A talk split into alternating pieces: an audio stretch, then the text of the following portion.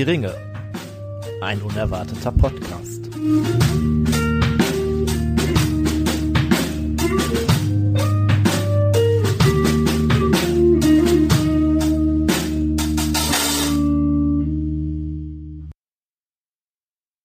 Hallo ihr Lieben, schön, dass ihr eingeschaltet habt zu Hör die Ringe und einer neuen Folge von uns. Heute wieder mal mit einem besonderen Gast. Der Gast. Ja, guten Tag, die es freut mich, Gästin- dass ich hier sein kann. Ja, der äh, leider nicht. Ähm, äh, ähm, der Gast beziehungsweise die äh, Gästin, sagt man das so? Ist das, äh, Die Gästin, finde ich gut. Ich weiß gar nicht, ob ich das, mal, ist, das ist so eine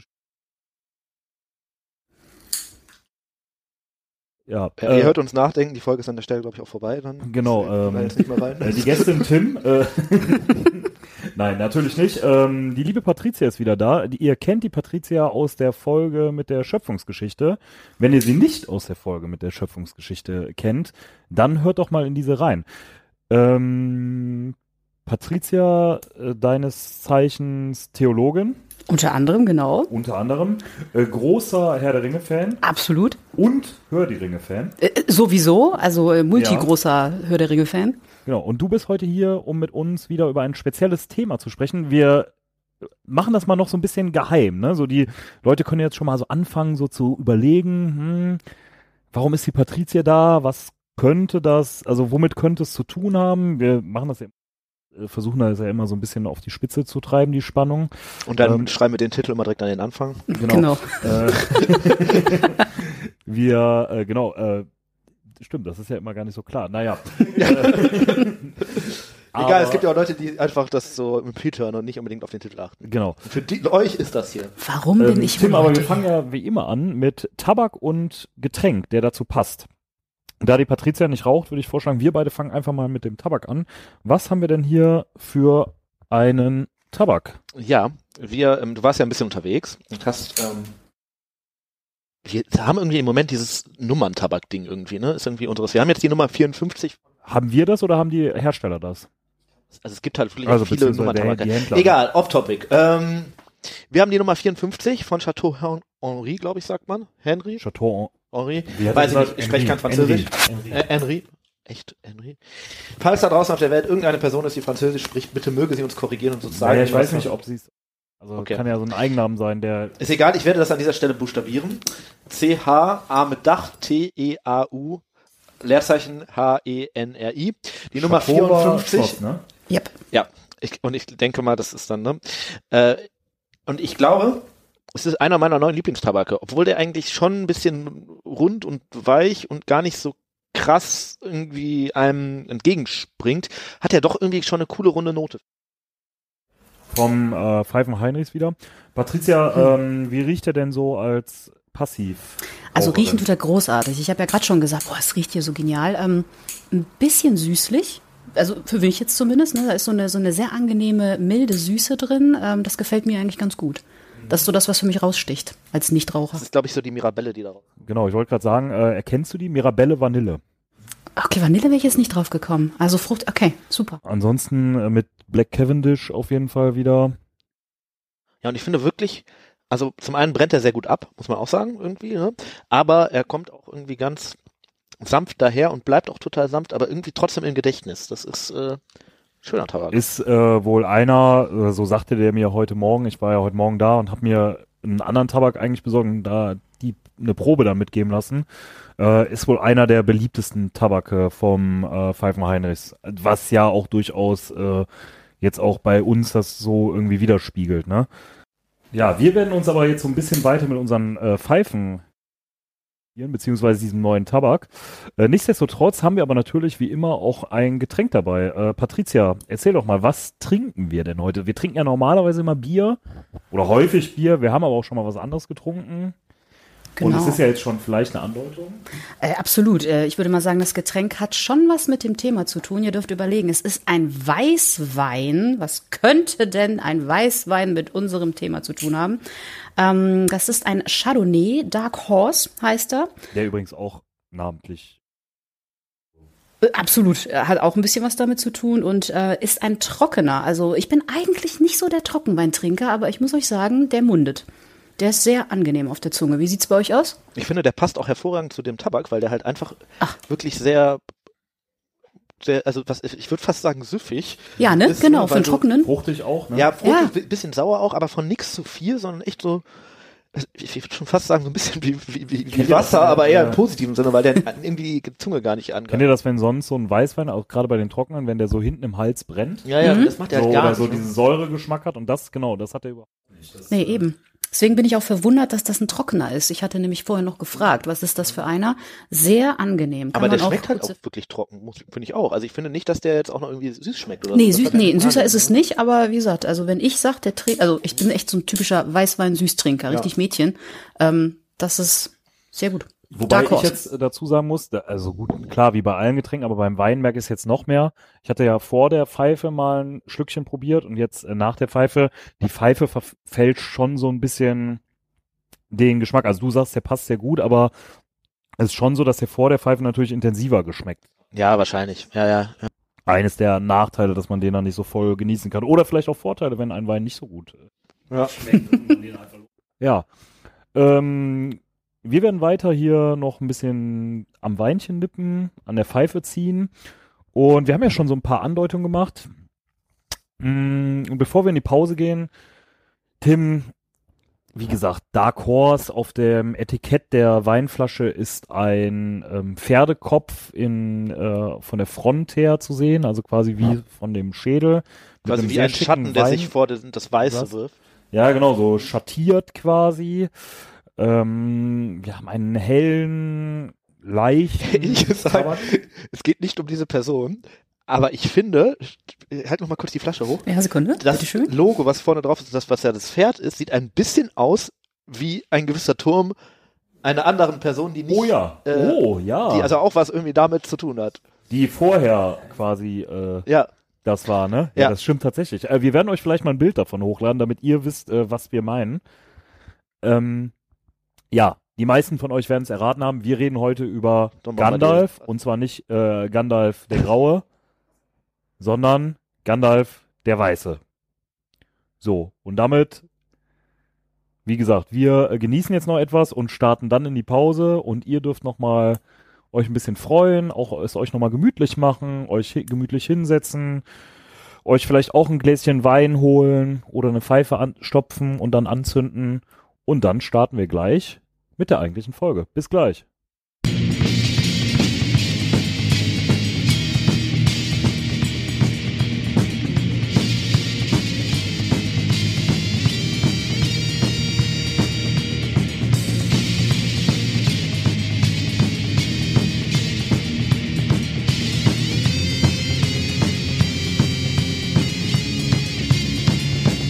Weißer Wendezauberer.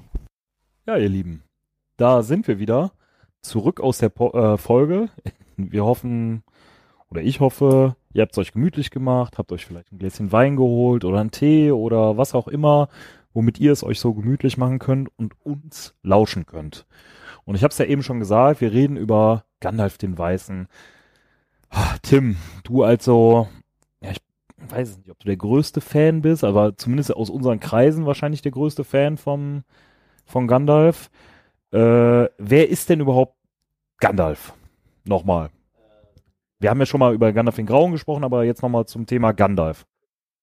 das ist dieser große äh, graue Mann eigentlich, der so ein bisschen durch die ganze Geschichte geistert und bei vielen von den Hauptstories, also es ist ja vor allem der Hobbit und der Herr der Ringe, ähm, halt eine Rolle spielt und dort ähm, halt äh, ja immer so ein bisschen diese Mentorrolle hat, finde ich irgendwie, der äh, halt immer so ein bisschen weiß, wie es weitergehen soll, selber aber auch eigentlich relativ wenig tut an manchen Stellen, aber auch in die Geschichte etwas aktiver eingreift und eigentlich ja ein der der Zauberer aus Mittelerde. Ich finde das auch super, meine Lieblingsfigur. Ich habe immer das Gefühl, so, wenn du Theologe bist und Seelsorger, dann denke ich immer, das könnte ungefähr so Gandalf sein, ja, so immer mit netten Tricks und Ratschlägen so an der Seite. Der ist Mentor, hast du gesagt, finde ich super.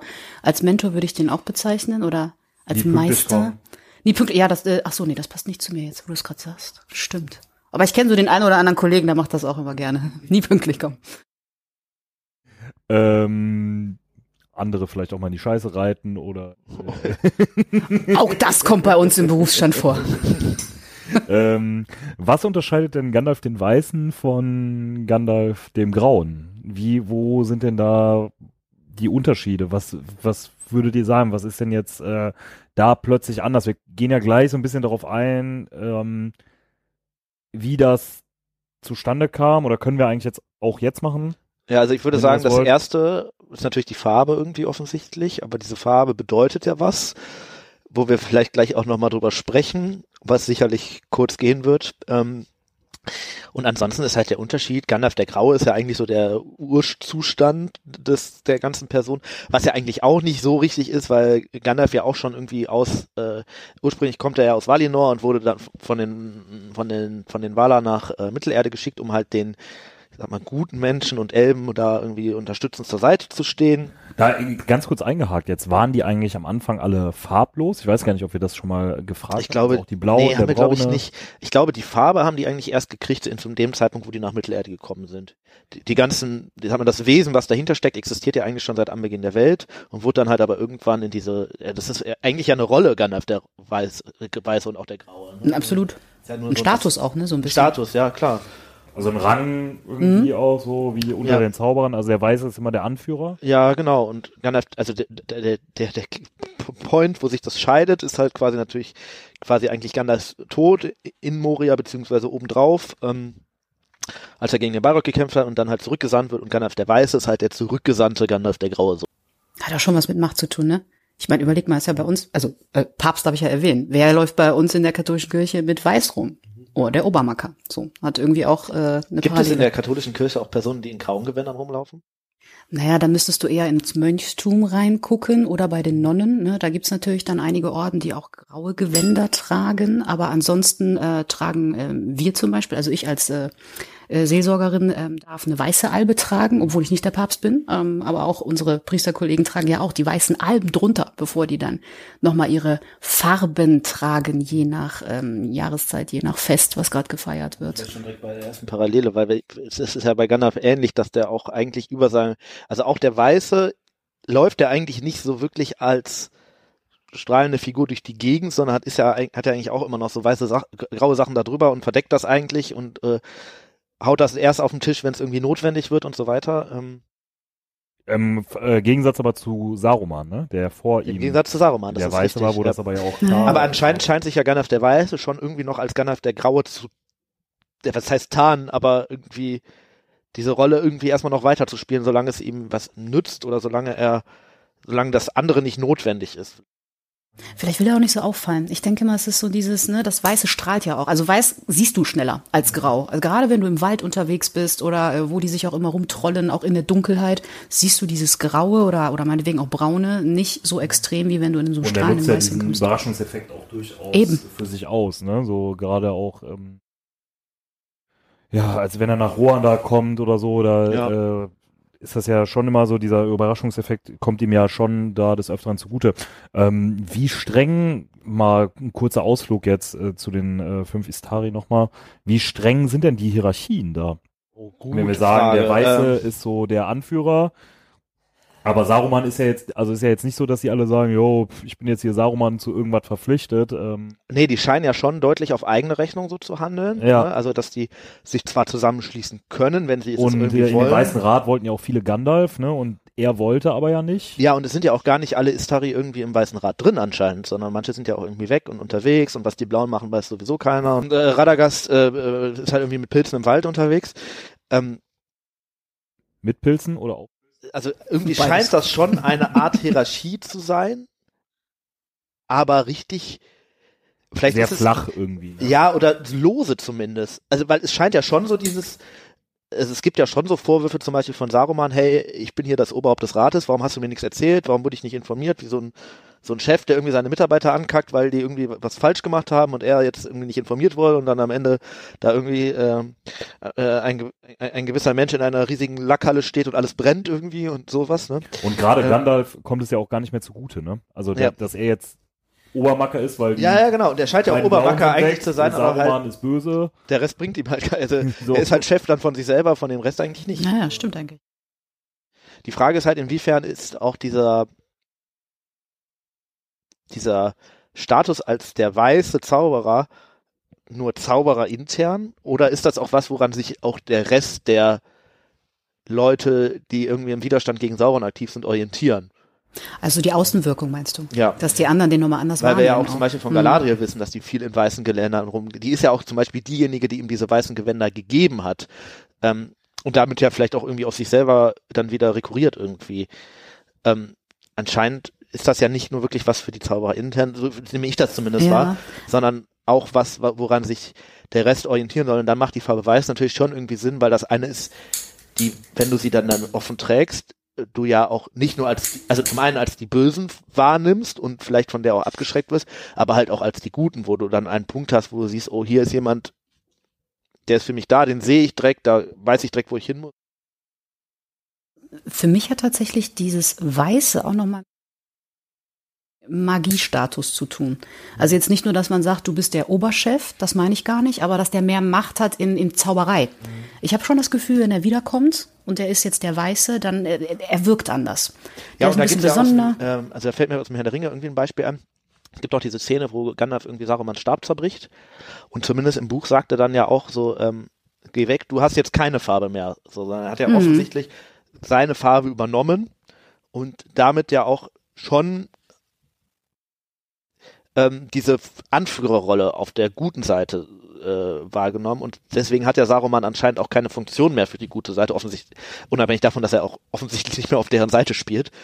Aber das scheint ja echt auch irgendwie so eine Bedeutung wirklich als wirklich hier der, äh, ja, ich sag mal, Obermufti der guten Seite zu sein. Ja, das auf jeden Fall. Aber ich meine, es kommt noch mit dazu, dass du eben auch, ich sag mal, mehr, vielleicht auch mehr Zaubersprüche drauf hast. Keine Ahnung, Ja, was weiß ich. Oder, ja. oder die stärker äh, sind als Ja. vorher. Ich habe schon das Gefühl, der kann nachher mehr ausrichten, Ja. wenn er der Weiße ist. Hat ja. da auch da stellt sich natürlich dann Energie. die, ich sag mal, philosophische Frage, wie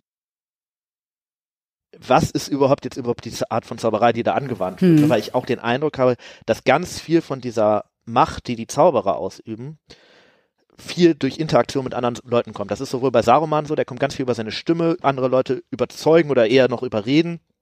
Ähm, wirklich Macht im Sinne von, hey, ich führe euch jetzt hier an und ihr macht, was ich sage. Und bei Gandalf gibt es ja auch diese, äh, sagen so von wegen, hier macht jetzt das und wir, äh, das ist jetzt mein Rat und ihr solltet den befolgen und so. Und ich habe schon den Eindruck, dass der Weiße da auch noch deutlich mehr in Interaktion mit anderen Leuten tritt. Ja. Der Graue scheint immer noch ein bisschen so außerhalb der ganzen Nummer zu spielen und der Weiße tut das gar nicht mehr. Obwohl ich jetzt auch gerade an eine Szene gedacht habe. Da merkst du aber auch, dass Gandalf der Graue auch schon mit der Stimme spielt. Ja, also so diese, diese, dieses laute Grollen oder wenn er, wenn er ganz, ganz, ganz laut wird oder so. Oder bei also den Trollen ist, auch. Aber das ist auf jeden Fall auch nochmal sehr, sehr wichtig. Die, der Einsatz der Stimme und der Art, auch dieses jetzt hört mir zu, so ein bisschen wie, ich sag jetzt mal so wie die Stimme Gottes, die vom Ja. Himmel da vielleicht manchmal spricht. Ja, und das macht er ja dann auch tatsächlich, der, der Weiße macht das ja dann bei, bei Theoden.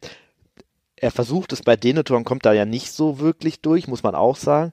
Aber er äh, tut das ja auch ganz viel dann später in, in Minas Tirith, wo er dann wirklich so den ganzen Leuten sagt, hey, macht hier weiter und gebt nicht auf und verlasst die Stadt nicht und äh, stellt euch hier gegen irgendwie den Feind dann in dem Darauf gehen wir gleich, glaube ich, nochmal ein, auf die äh, Stimme und Gandalf vielleicht auch.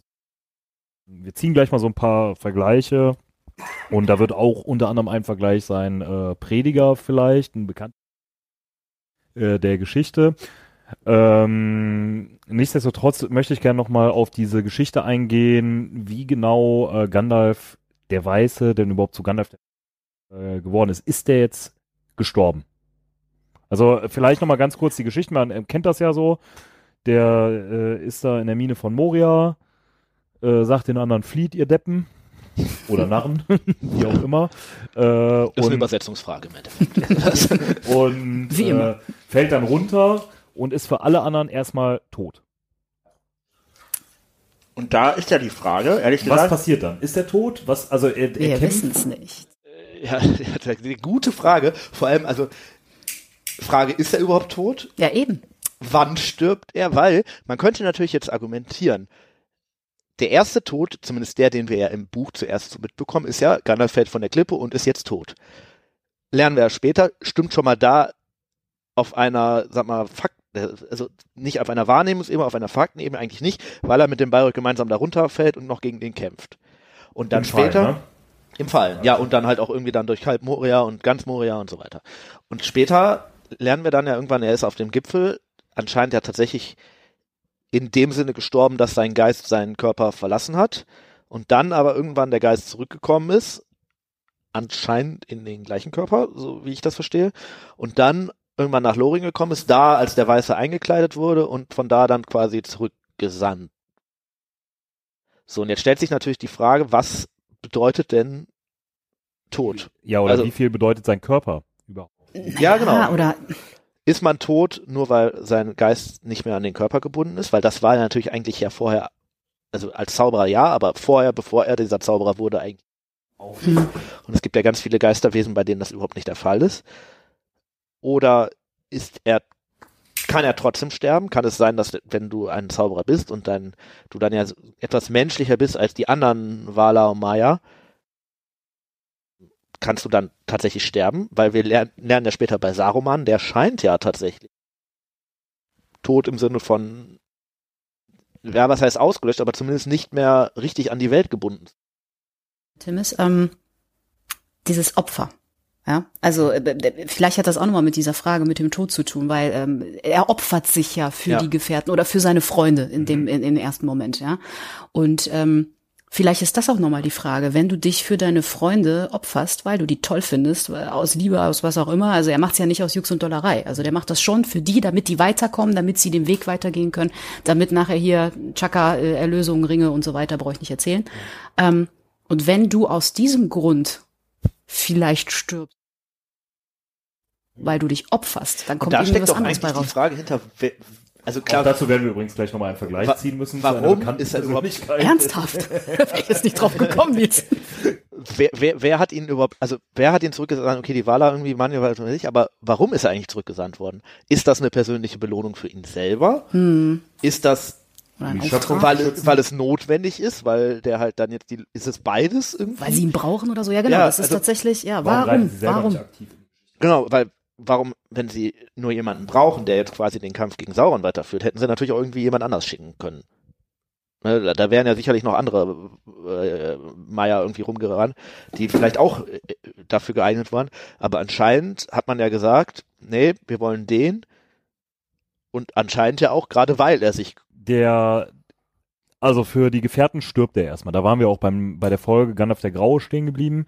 Und für die bricht er erstmal eine Welt zusammen, ne? Also mehrere Tage, also die sind ja komplett erstmal Fix und fertig. fix und fertig und merken dann, okay, komm, es muss aber irgendwie weitergehen, wie halt meistens so, wenn jemand stirbt, ne? Einfach, also der, man ist dann, glaube ich, einfach so, einfach, ich sag mal jetzt menschliche Wesen, es sind ja nicht alles Menschen, aber viele Menschen oder menschenähnliche Wesen, ne? so Elben oder Halblinge, Hobbits, ähm, die wahrscheinlich auch ein ähnliches äh, Charakterwesen haben, die dann einfach so darauf gedrillt sind, weiterzumachen.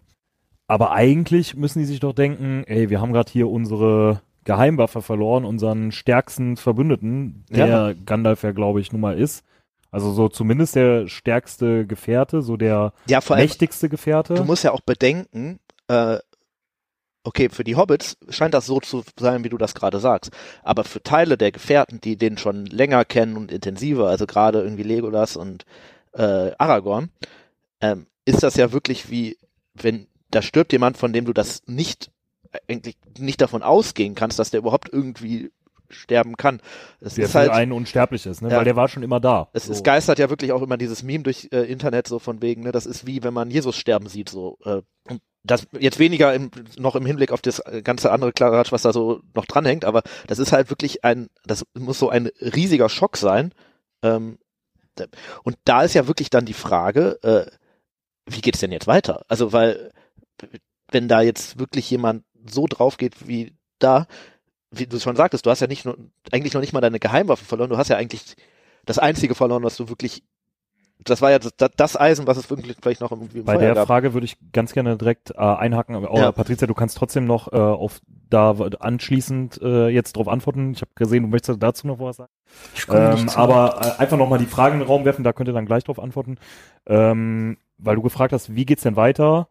Da wollte ich dann einfach fragen, wer kann die Guten denn sonst führen? Also wer ist denn jetzt so der neue Ja, Anführer da? denke, da werden wir auf eine Person dann irgendwie nochmal zu sprechen kommen, aber Patricia, mach du erstmal. Aber es passt gut, was du gerade sagst, weil ähm, ich habe auch nochmal gedacht, genau diese Stelle zeigt ja, wie wichtig überhaupt diese Person oder diese Rolle von Gandalf ist. Weil er ist nicht der einzige Starke aus meiner Sicht. Ne? Ihr habt Arag also Aragorn ist eigentlich auch eine, eine starke Persönlichkeit. Der hat auch Der seine wird Fähigkeiten. Auch so als typische Leitfigur. Genau, so. zum Beispiel, ne, wird auch wie so ein, so, ein, so ein Führer sozusagen irgendwie dargestellt, äh, jemand, der leiten kann, jemand, der die Truppe auch irgendwie dann übernimmt, so Mhm. ein bisschen. Äh, oder auch Legolas, super viele Jahre alt, auch sehr viel Wissen, natürlich ein bisschen typisch Elbe, ein bisschen ruhiger und so, aber der hätte. Nicht, aber nicht so der geborene Anführer, ne? Obwohl Das so nicht, aber trotzdem. So Ja, aber ich sag mal, er ist ja trotzdem eine starke Person. Ne? Es muss nicht jeder leiten, aber es gibt noch genug in dieser Gruppe, die unglaublich stark sind. Und es ist schon krass zu sehen, dass wenn Gandalf weg ist, sogar die Stärksten in der Gruppe irgendwie erstmal in Chaos versinken. Ich glaube, das hängt aber auch mit der Art des Todes zusammen, weil äh, natürlich schon die Frage stellen musst, Kacke, der ist jetzt hier gerade irgendwie beim Kampf gegen diesen Balrog da draufgegangen. Was wäre eigentlich gewesen, wenn er nicht da gewesen wäre? Weil, Ja, äh, stimmt. Oder was passiert, wenn sowas nochmal passiert? Weil dann hat man Wer opfert sich dann? dann Ja, ja, ja. Ja, und vor allem kann sich dann ja keiner opfern. Und also bei Gandalf hat er so gesehen was gebracht, dass die anderen dann entkommen konnten. Wenn sich jetzt Aragorn auf die Brücke gestellt hätte, das hätte irgendwie mit versenktem Hm. Königssohn geendet und dann der Naja, Balrog wäre nicht tot gewesen. der, der Balrog wäre, dem wäre das nichts gejuckt irgendwie. Deswegen sagt der Gandalf auch so von wegen Schwertern nützen jetzt den. aber schön ist auch, finde ich, dass da Emotion mit reinkommt, weil du merkst auch, es ist nicht nur der Mächtigste oder unser Anführer, der gestorben ist, sondern bei ganz vielen merkst du dieses, ähm, ein Freund ist gestorben. Ja, und da, da ist auch nochmal eine ganz tiefe Emotion drin. Und das finde ich halt sehr berührend tatsächlich, dass Tolkien das Das ist so ja auch die hat. erste schwere Niederlage, die, die irgendwie da einstecken müssen. Ne? Also klar, irgendwie vorher mal äh, mit dem Überfall auf die vier Hobbits, wo dann Aragorn da denen hilft. Ja, aber das ist ja immer gut gegangen am Ende, ne? Da Genau. ist ja niemand irgendwie ernsthaft, also außer die paar Kissen da, aber sonst ist nichts ernsthaft zu Schaden gekommen. Und ähm, ja, ja, oder der Frodo, wo der die Wunde erhält, ne, so, aber auch da, auch das ist ja sch- anscheinend erstmal wieder gut. Und das ist echt, das ist, glaube ich, ist wahrscheinlich auch in der ganzen Story so der stärkste, stärkste Schlag ins Kontor, den die ganze gute Seite eigentlich. aber äh, Fakt ist also, auch, um auf meine Frage nochmal einzugehen, Gandalfs Stelle kann auch von Aragorn oder auch von Frodo oder von sonst wem eigentlich nicht so, hat ja vorher schon auch die, also er muss das dann versuchen irgendwie so ein bisschen zu übernehmen, aber eigentlich bleibt so dieses, dieser mythische Führer, dieser, dieser, Ja. Dieses über Ich wollte gerade sagen, Aragorn hat auch eine andere Rolle. Bleibt vakant, ne? Also klar, Ja. es wird ja irgendwann am Ende der König, aber Gandalf ist ja nicht so wie so ein, so ein, so ein das ist ja nicht noch nicht mal so ein politischer Anführer, Nee, der gar wirklich nicht. Fast schon eine Randfigur, die aber immer so, so, so Ja, als Ratgeber, das als Mentor, so dieses der- spirituelle, auch der, ne, der die mystische. Zwischen allen zusammenhält und Ja Klar ist sicherlich, wenn du König von Gondor bist, bist du sicherlich eine der führenden Personen in, auf der guten Seite. Aber trotzdem ähm, hat, glaube ich, Aragorn nicht das Format, um beispielsweise so einem Elrond oder so einer Galadriel auch so irgendwie so das Wasser in dem Sinne zu reichen, dass du äh, die auch wirklich sinnig führen kannst. Ja, deswegen meinte ich gerade, Gandalf ist so ein bisschen der Kid, der alle unterschiedlichsten Wesen zusammenbringen kann. Ja, der hat zu er ja auch jedem mit einen Zugang. zu tun. Der hat mit den Zwergen irgendwie zu tun, Ja, der hat eben. denen geholfen, Zu ihren jedem, Berg ja. zurückzubekommen, der hat mit den Elben sowieso zu tun, mit den Menschen offensichtlich, äh, mit den Hobbits muss ich glaube ich gar nicht erst sagen. Bedeutet Gandalfs Tod jetzt das ähm, Versagen insgesamt der Zauberer, weil Saruman ist schon böse geworden und damit auch böse gefragt, erstmal für die Bevölkerung, ne, also für die verschiedenen Gefährten, also für die Völker des Guten, sage ich mal, ähm, auch das Versagen der Götter. Ganz ehrlich? Erstmal, also aber wenn du jetzt da, also wenn du dich da jetzt hineinversetzt. Ich weiß nicht, also wenn, Würdest wenn man jetzt davon denken? ausgeht, dass er nicht zurückkommt, könnte man das, also Gandalf ist ja in dem Moment, wenn man dieses Konzept der Zauberer betrachtet, eigentlich der Letzte, der wirklich noch irgendwie ein Eisen im Feuer war. Saruman ist, hat, hat irgendwie die gute Seite verraten, Radagast, keine Ahnung, nicht hilfreich, die blauen Zauberer sowieso nicht da. Ähm, und das war ja eigentlich der Eingriff der, der, der Wala, der Götter, die sie mit dem sie sich erhofft haben, diese ganze Geschichte irgendwie zum Guten zu wenden. Weil was anderes haben die ja eigentlich so im Großen und Ganzen nicht gemacht. Ähm, ich denke, Jein. um Patricia, da mal ganz kurz, wahrscheinlich muss man das aus zwei äh, Perspektiven betrachten. Nämlich einmal die Perspektive, er ist zurückgekommen und Mhm. einmal die Perspektive so dieser Zwischenzeitpunkt, Tod bis Hm. zurückkommen. Aber ne? ich denke jetzt auch gar nicht an das Zurückkommen. Ja. Also ich, ich finde halt, ähm, es kommt vielleicht darauf an, wie man das Wort Versagen jetzt versteht. Also wenn ich es emotional betrachte, und das sehe ich in dem Moment so, finde ich, hat er nicht versagt, sondern er hat das Größte gemacht, was man überhaupt machen kann. Er hat sich, ne, wie gesagt, dieses Opfer, für mich ist das echt ein wichtiges, äh, ein wichtiger Punkt. Der hat sich geopfert, aber der muss schon gewusst haben, wenn ich das mache, ist diese Truppe trotzdem stark genug aus seiner Sicht, sonst hätte er sich, glaube ich, auch nicht geopfert, also um die zu retten, den Weg noch weiter zu gehen und das Ziel zu erreichen. Ich Darf glaube, da das hat er echt einen gehabt. zweiten Aspekt zwischenwerfen, der glaube ich Mhm. nicht unwichtig ist. Das geht ja später auch auf Frodo, weil auch Frodo ja durch dieses Opfer, dass er den Ring dahin bringt und da man könnte ja schon irgendwie am Ende argumentieren, dass Frodo durch diese ganze Herr der Ringe Geschichte irgendwie eigentlich so kaputt ist, dass er de facto mehr oder weniger unrettbar verloren ist. Ja, Deswegen ja. fährt er ja an die unsterblichen Lande. Dass er das wahrscheinlich sonst nicht gelernt hätte. Also, dass das vielleicht auch für Frodo nochmal. Frodo denkt ja bis zum. Schluss, dass Gandalf tot ist, ne? Ja. Also er erfährt es ja einfach. Ja, ja, der erfährt es nicht, erstmal ne? gar nicht. Ja, stimmt. also klar, wenn die Sache vorbei ist, aber vorher Ja, nicht. genau, aber Ja. vorher nicht, ne? Ja, aber wie gesagt, durch dieses berührende Opfer, wie ich das immer sage, ist das für mich kein ähm, Versagen, sondern für mich eigentlich eines der größten Dinge, die er in dem Moment tun konnte. Also ich, glaube, würde die nicht sagen, die Versagen.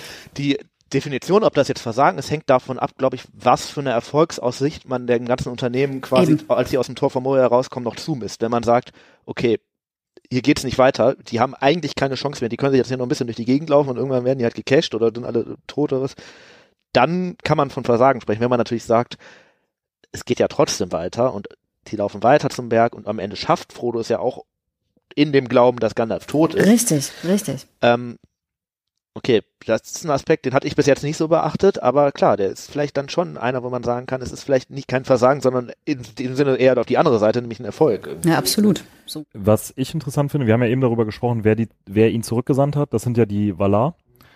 Also nehmen wir mal an und Versagen hin oder her. Es zeigt aber einfach, dass diese Götter oder Götter ja sind, einfach auch nicht ähm, allmächtig sind. So, das sind nicht die allmächtigen Götter, die wir so äh, uns Ja, vorstellen. d- ne? aber also Tolkien hat ja so ein zweistufiges Göttersystem sozusagen. Ja, ja, klar, er hat ja mit Iluvatar, der wird wahrscheinlich, der hätte das wahrscheinlich regeln können, wobei man sich da auch fragen muss, aber das ist wahrscheinlich für was anderes, warum greift er nicht ein, aber das Die Frage haben wir auch bei uns. Genau, wollte Ja. ich sagen, die Frage kann man sich ja immer äh, stellen, ne? Ja, gut, da ist halt die Frage, wenn man das nur auf der Ebene der Wahler betrachtet, warum greifen sie nicht ein? Sie haben natürlich in der Vergangenheit, und das wird man vielleicht jetzt in der Serie, die jetzt bald kommt, auch irgendwann sehen, gelernt, dass das direkte Eingreifen auch nicht immer der beste Weg war. Das hat ja jetzt auch nicht immer so zu, sagen wir mal, so 100% funktioniert. Und vielleicht deswegen auch dieser Weg mit, wir schicken zwar Leute hin, die euch helfen, die euch unterstützen, aber eigentlich müsst ihr das schon selber regeln irgendwie. Finde ich immer noch ein bisschen unfair, weil irgendwie der äh, Sauron, dass der da ist, ist ja jetzt, auch nicht ganz unschuldig dran, aber äh, das ist ja zumindest so der Ansatz, den die verfolgen. Und Auch Saruman, dass er da ist.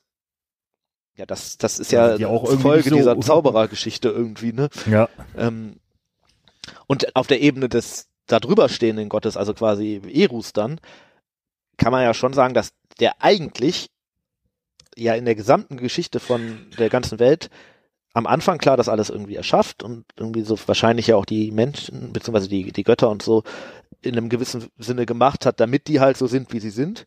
Und ansonsten ja nur noch einmal eingreift, das ist beim Untergang von Numenor, aber sonst alles so in dem Sinne laufen lässt, dass anscheinend ja äh, es keine direkten Eingriffe mehr gibt. Es gibt, sondern vielleicht einen Plan, könnte man jetzt, das, also das ist eine Riesendiskussion, die will ich gar nicht aufmachen, aber ähm, man könnte sagen, es ist schon so, dass das anscheinend vorher in einem gewissen Rahmen sich so selber entwickeln soll.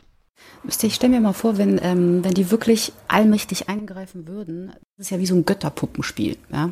Wenn das dann aber die Wesen mitkriegen, dann ist es total langweilig. Dann ist es dir auch total egal, was du machst. Also vielleicht hast du dann auch gar keine Motivation mehr, irgendwelche Abenteuer zu machen oder eben, weil dir dann eh klar ist, egal was ich machen möchte, wenn die Götter wollen oder wer auch immer, wenn die oberste Energie, die obersten Wesen möchten, dann greifen die eh ein und äh, setzen mich meinetwegen wieder auf ne, Start zurück. Ja, so. aber das ist auch eine Frage, die gerade im Hinblick auf Tolkien, glaube ich, unglaublich dazu neigt, äh, ungefähr, weiß ich nicht, 20-stündige Podcast-Folgen zu produzieren. In der Tat. Weil Tolkien und der freie Wille auch, also zum einen ein Konzept ist, was er sich in seinem selber Bild irgendwie dauernd gewandelt hat und zum anderen halt auch überhaupt nicht äh, einseitig zu betrachten. Also es geht halt einfach nicht, weil da halt einfach tausend Aspekte immer reinspielen.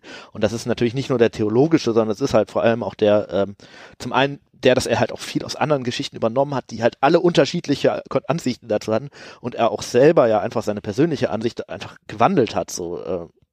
Ich äh, würde das, wir haben das jetzt gerade schon mal angeschnitten.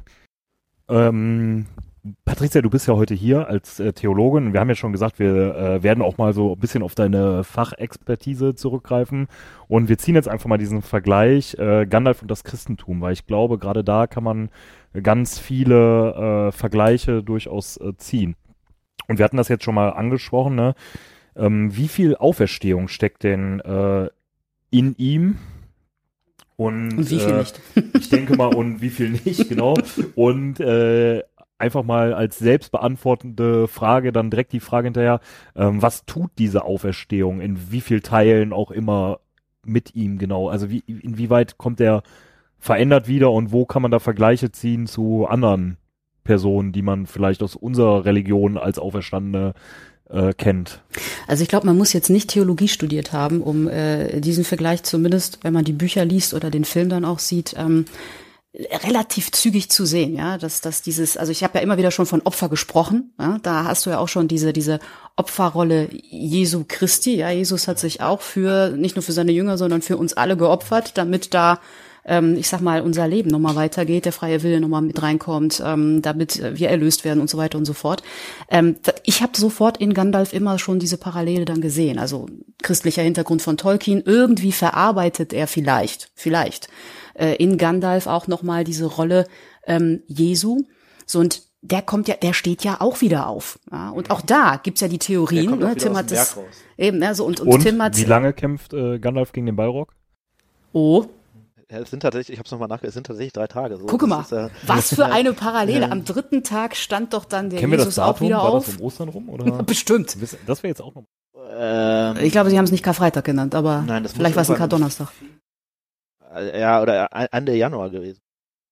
So. Naja, aber da merkt ihr natürlich auch die Parallele. Die Zahl drei, ne, die da so, sowieso eine, eine interessante Zahl ist in vielen Religionen. Ähm, aber äh, auch, weil Tim das irgendwie nochmal gesagt hatte, mh, wir wissen, also es gibt ja auch im Christentum super viele Theorien, äh, dass äh, Jesus gar nicht gestorben ist ähm, oder gar nicht auferstanden ist, sondern die Jünger hätten ihn irgendwie geklaut, als der Leichnam dann weg war und so weiter. Genauso wie die Theorien, die wir hier bei Gandalf gesponnen haben. Wissen wir, ob er gestorben ist? Kämpft er bis alle Ewigkeit und da hat er sich am Felsen Theorie- festgehalten und kaum einfach wieder, wieder hochgekraxelt und, oder äh, so.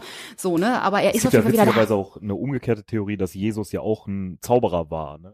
Ja, der wird als Zauberer bezeichnet, als Magier. Und ich finde das äh, gar nicht ähm, so verkehrt, weil er ja auch gew- zu den damaligen Zeiten äh, fast schon äh, äh, magische Fähigkeiten hatte. Ich meine, hey, stellt euch mal vor, ähm, äh, wenn, wenn, naja, ich fange das Thema gar nicht an. Müssen wir ein andere, Magie und Jesus können wir ein andermal machen. Aber ähm, die Farbe Weiß, hatten wir auch schon erwähnt, ist auch hier eine Parallele, zumindest in diesem Fall. Im Christentum bedeutet ja für uns die Farbe Weiß auch, ne? Reinheit, vielleicht auch die Farbe der Auferstehung. Ähm, Jesus hat zwar vorher schon weiße Leinengewänder getragen. Das war jetzt nicht das, das absolut Neue, aber die, vielleicht kennt ihr alle diese Darstellungen vom auferstandenen Jesus. Das hat auch, wie im Film zumindest, so dieses äh, ein Leuchten im Hintergrund, die Sonne, ähm, dieses Weiß strahlt Man glaubt total. es erstmal nicht. Im zweiten Teil, ne, die Jünger in Form von Mary und Pippin oder von äh, Genau. Gandalf, Den anderen und drei auch, Gandalf, die Aragorn, und drei Gimli auch, sind ne? erstmal total baff, sagen, nee, das kann ja gar nicht sein. Richtig, ne? auch das ist so eine Parallele, wo auch viele ne, Jünger, als sie Jesus Christus, den Auferstandenen, wieder begegnen, sagen, nee, der ist doch tot, das kann ja nicht sein, die erkennen ihn auch erst später. Also hier finde ich schon, merkst du einige Parallelen ähm, und Darf wie gesagt, diese große Opferrolle. Ich hätte eine Frage einfach, die mir jetzt gerade so in den Sinn gekommen ist. Passt irgendwie diese Saruman-Figur in diese Parallele rein? Weil Ja, da, würde mir jetzt zumindest kein direkter naja, kein du könntest das, Anhaltspunkt dran einfallen, Ja. weil die ganzen bösen Sachen, die man so im Christentum in dieser ganzen Geschichte da hat, die passen da ja irgendwie nicht. Also weder, weder ist Saruman irgendwie, passt das irgendwie mit Judas oder mit dem Teufel, irgendwie, das ist alles. ja, wahrscheinlich ist es aber genau die Kombi aus allem. Ne? Also Judas würde ich auch nicht sagen, weil ähm, da geht's, naja, wobei, Judas wird als der Verräter äh, beschimpft, eigentlich bei uns im Christentum. Ähm, könnte man eigentlich bei dieser Figur jetzt auch sagen, dass er irgendwo die Zauberergilde oder wie auch immer die Menschheit da nochmal verraten hat für Macht, fürs Böse? Aber Vielleicht. Judas war ja nie so der Anführer der, der, Genau, äh, für den Sack der, Ringen, der genau. gut, guten Seite so. Ja, ja. Nein, aber ähm, äh, du hast schon mal recht. 30, 30 Taler von irgendwas? Äh, Genau, wie Roman viel Taler mal hat er 30 Taler von irgendwas. Waren es nicht doch 30 Ringe? Naja. ähm, aber ich sag mal, äh, am ehesten hätte ich trotzdem gesagt, vielleicht so ein bisschen die Teufelsrolle da irgendwie drin oder die Kombination aus allem. Irgendwie das, er ist nun mal das Symbol für das Böse. Ähm, aber das ist schon recht, der ist da personifiziert. Ja, also ähm, ich weiß nicht, ob man da jetzt sagen kann, das ist der Teufel. Vielleicht ja, vielleicht ist Ich es wäre halt bei dieser Teufelsfigur, Böse. Tolkiens Werken erstmal bei ganz anderen Leuten, irgendwie Sauron oder Melkor oder sowas, aber Saruman ist ja jetzt nicht so in dem Sinne Teufel, dass der, das ist halt Verräter, ja. Ja, Aber, äh, aber weißt du, wo ich jetzt gerade denke? Ähm, der versucht doch auch manchmal Gandalf nochmal wieder auf seine Seite zurückzubringen. Es gibt ja Szenen, wo die aufeinandertreffen, wo er ihn auch nochmal, hier, hör mal, was machst du denn da und so. Also so leichte Überredungskunst, komm wieder zu mir zurück. So, das aber das habe ich immer eher so, als ich sag mal, ähm, also ich nenne das jetzt mal ganz despektierlich und ich bin eigentlich auch gar kein Riesenfreund dieses ganzen Politik-Bashings irgendwie, Ja, äh, ne? ja. aber äh, also das habe ich immer so als so Politikersprech empfunden. Ah, interessant. So von Ja. wegen, ne, äh, wir müssen da jetzt alle gemeinsam durch und ja, es gab Krieg, aber lasst uns doch wieder Frieden haben und, und Okay. sowas halt. Ähm, das Ja, habe ich ich immer eher so als opportunistisch wirklich wahrgenommen. Und man, weiß ich nicht, man, ob das es im Christentum auch gibt, dass man sagt, ja, äh, Opportunismus ist auch irgendwie eine Form des der Teufelei irgendwie. könnte man durchaus mal diskutieren. Aber ich Auf sehe. der anderen Seite ähm, ist das halt auch ein zutiefst, zutiefst, menschliches Verhalten eigentlich. Ja, so, absolut, ne? Absolut, dieses Verführerische. Wobei ich da schon wieder jetzt die Parallele sehe, wo äh, Jesus unter anderem in der Wüste vom Teufel versucht wird, ne? wo er ihn ja auch versucht, so wieder auf seine Seite zu bringen. So, guck mal hier, ich verleihe dir Macht, ich mach das und so, äh, geh von deinem Weg ab, komm wieder zurück zu mir. Das könnte man auch klar als kleine Parallele zwischen den beiden dann doch nochmal sehen. Dann hast du aber doch die Figur des Teufels den, den, oder des Verführers. Des Verführers zum Bösen, der Macht, der Ma- des Mammon, äh, alles kommt irgendwie schon nochmal Aber das ist doch dann nur so Teufel bei Proxy eigentlich, weil Saruman ja Gandalf nur versucht quasi auf in dem, wo er ihn verführt, sagt er ja immer, wir müssen uns Sauron anschließen und so weiter. Das ist ja quasi ein zu jemand anderem erstmal hinzuverführen versuchen. Ja, Dass er das vorhat, ist- Sauron zu verraten, verrät ja Saruman Ja. eigentlich, Gandalf eigentlich. Ja, und trotzdem ist es aber ein, wenn du dazugehörst, dann bin ich wieder der Oberste und ich hab dich so ein bisschen unter meiner Fuchtel. Zumindest Ja. kommt mir das so vor. Ja, ja, deswegen sage ich ne? so bei Proxy, also weil das Ja. ist irgendwie so Aber das passt dann irgendwie auch. Ja gut, aber vielleicht sehe ich das auch schon ein bisschen zu eng hier mit dem. Aber Nils, äh, um, um nochmal auf deine Frage zurückzukommen, ich sehe da schon eine sehr starke Parallele. Wie viel Auferstehung da jetzt wirklich in Gandalf oder in Jesus steckt, ja, das ist jetzt die Frage. Was würdet ihr denn dazu sagen? Also ähm, ich glaube schon, dass ähm, Ich, äh, ganz kurz, Tim, ich würde die Frage gerne nochmal verallgemeinern. Ähm, um ich antworte mit einer Gegenfrage. Ja, nee, ähm, nee, nee, die Frage, also eine verallgemeinernde Frage, die, die das eigentlich mit einbezieht nochmal. Inwieweit äh, Tolkiens äh, Glaube beziehungsweise seine Religion für diese Figur und für diese ganze Hintergrundgeschichte, was ja auch dann diese Auferstehung mit einbeziehen würde. Also ich äh, glaube schon, verantwortlich ist. dass das eine der Figuren ist, wo Tolkiens ähm, religiöse Herkunft so am deutlichsten rauskommt.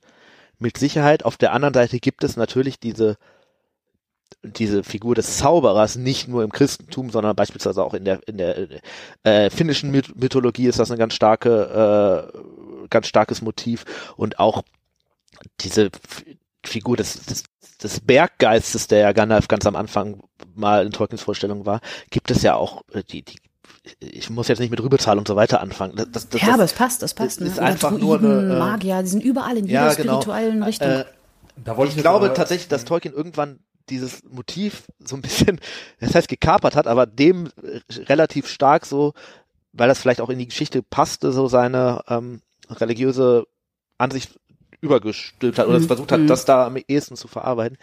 Ich glaube, weil bei den anderen Figuren von ihm kommt das ja eigentlich wirklich sehr, sehr wenig raus. Vielleicht mit Ausnahme von Frodo noch, wo sicherlich auch diese Opferkomponente und so weiter, das steckt da sicherlich auch drin. Aber das ist schon so ein bisschen, also das ist das Offensichtlichste eigentlich, weil Ja, Gandalf halt stirbt und wieder aufersteht. So, und dann bist du natürlich direkt irgendwie bei so einem Jesus-Vergleich. Und wenn du den dann halt auch noch drei Tage irgendwie im Berg kämpfen lässt und dann am Ende irgendwie aus dem Berg rauskommt und äh, Ja, dann auch noch weiße Klamotten hart, trägt, dann kommst du um den Vergleich halt nicht herum. Ja, ja. ja, aber auch wie wir vorhin über Gandalf geredet haben, Ja. ne? wie wir ihn sehen, das ähm, ist vielleicht dann auch die Verarbeitung von Tolkien, wie er Jesus gesehen hat, als Meister, als Ratgeber, als jemand, der Menschen zusammenführt. Jesus hat auch die unterschiedlichsten, also zumindest wenn wir in die Bibel reingucken, die unterschiedlichsten Menschen miteinander verbunden und war auch so eine Art, nicht nur Ratgeber und Meister, sondern Wegweiser, Wegführer. Und als er weg war, war auch genau das Gleiche bei den Jüngern passiert, wie hier bei unseren Gefährten absolutes Chaos, äh, der Meister ist weg, äh, wir wissen gar nicht mehr, wie wir jetzt weitermachen sollen, so.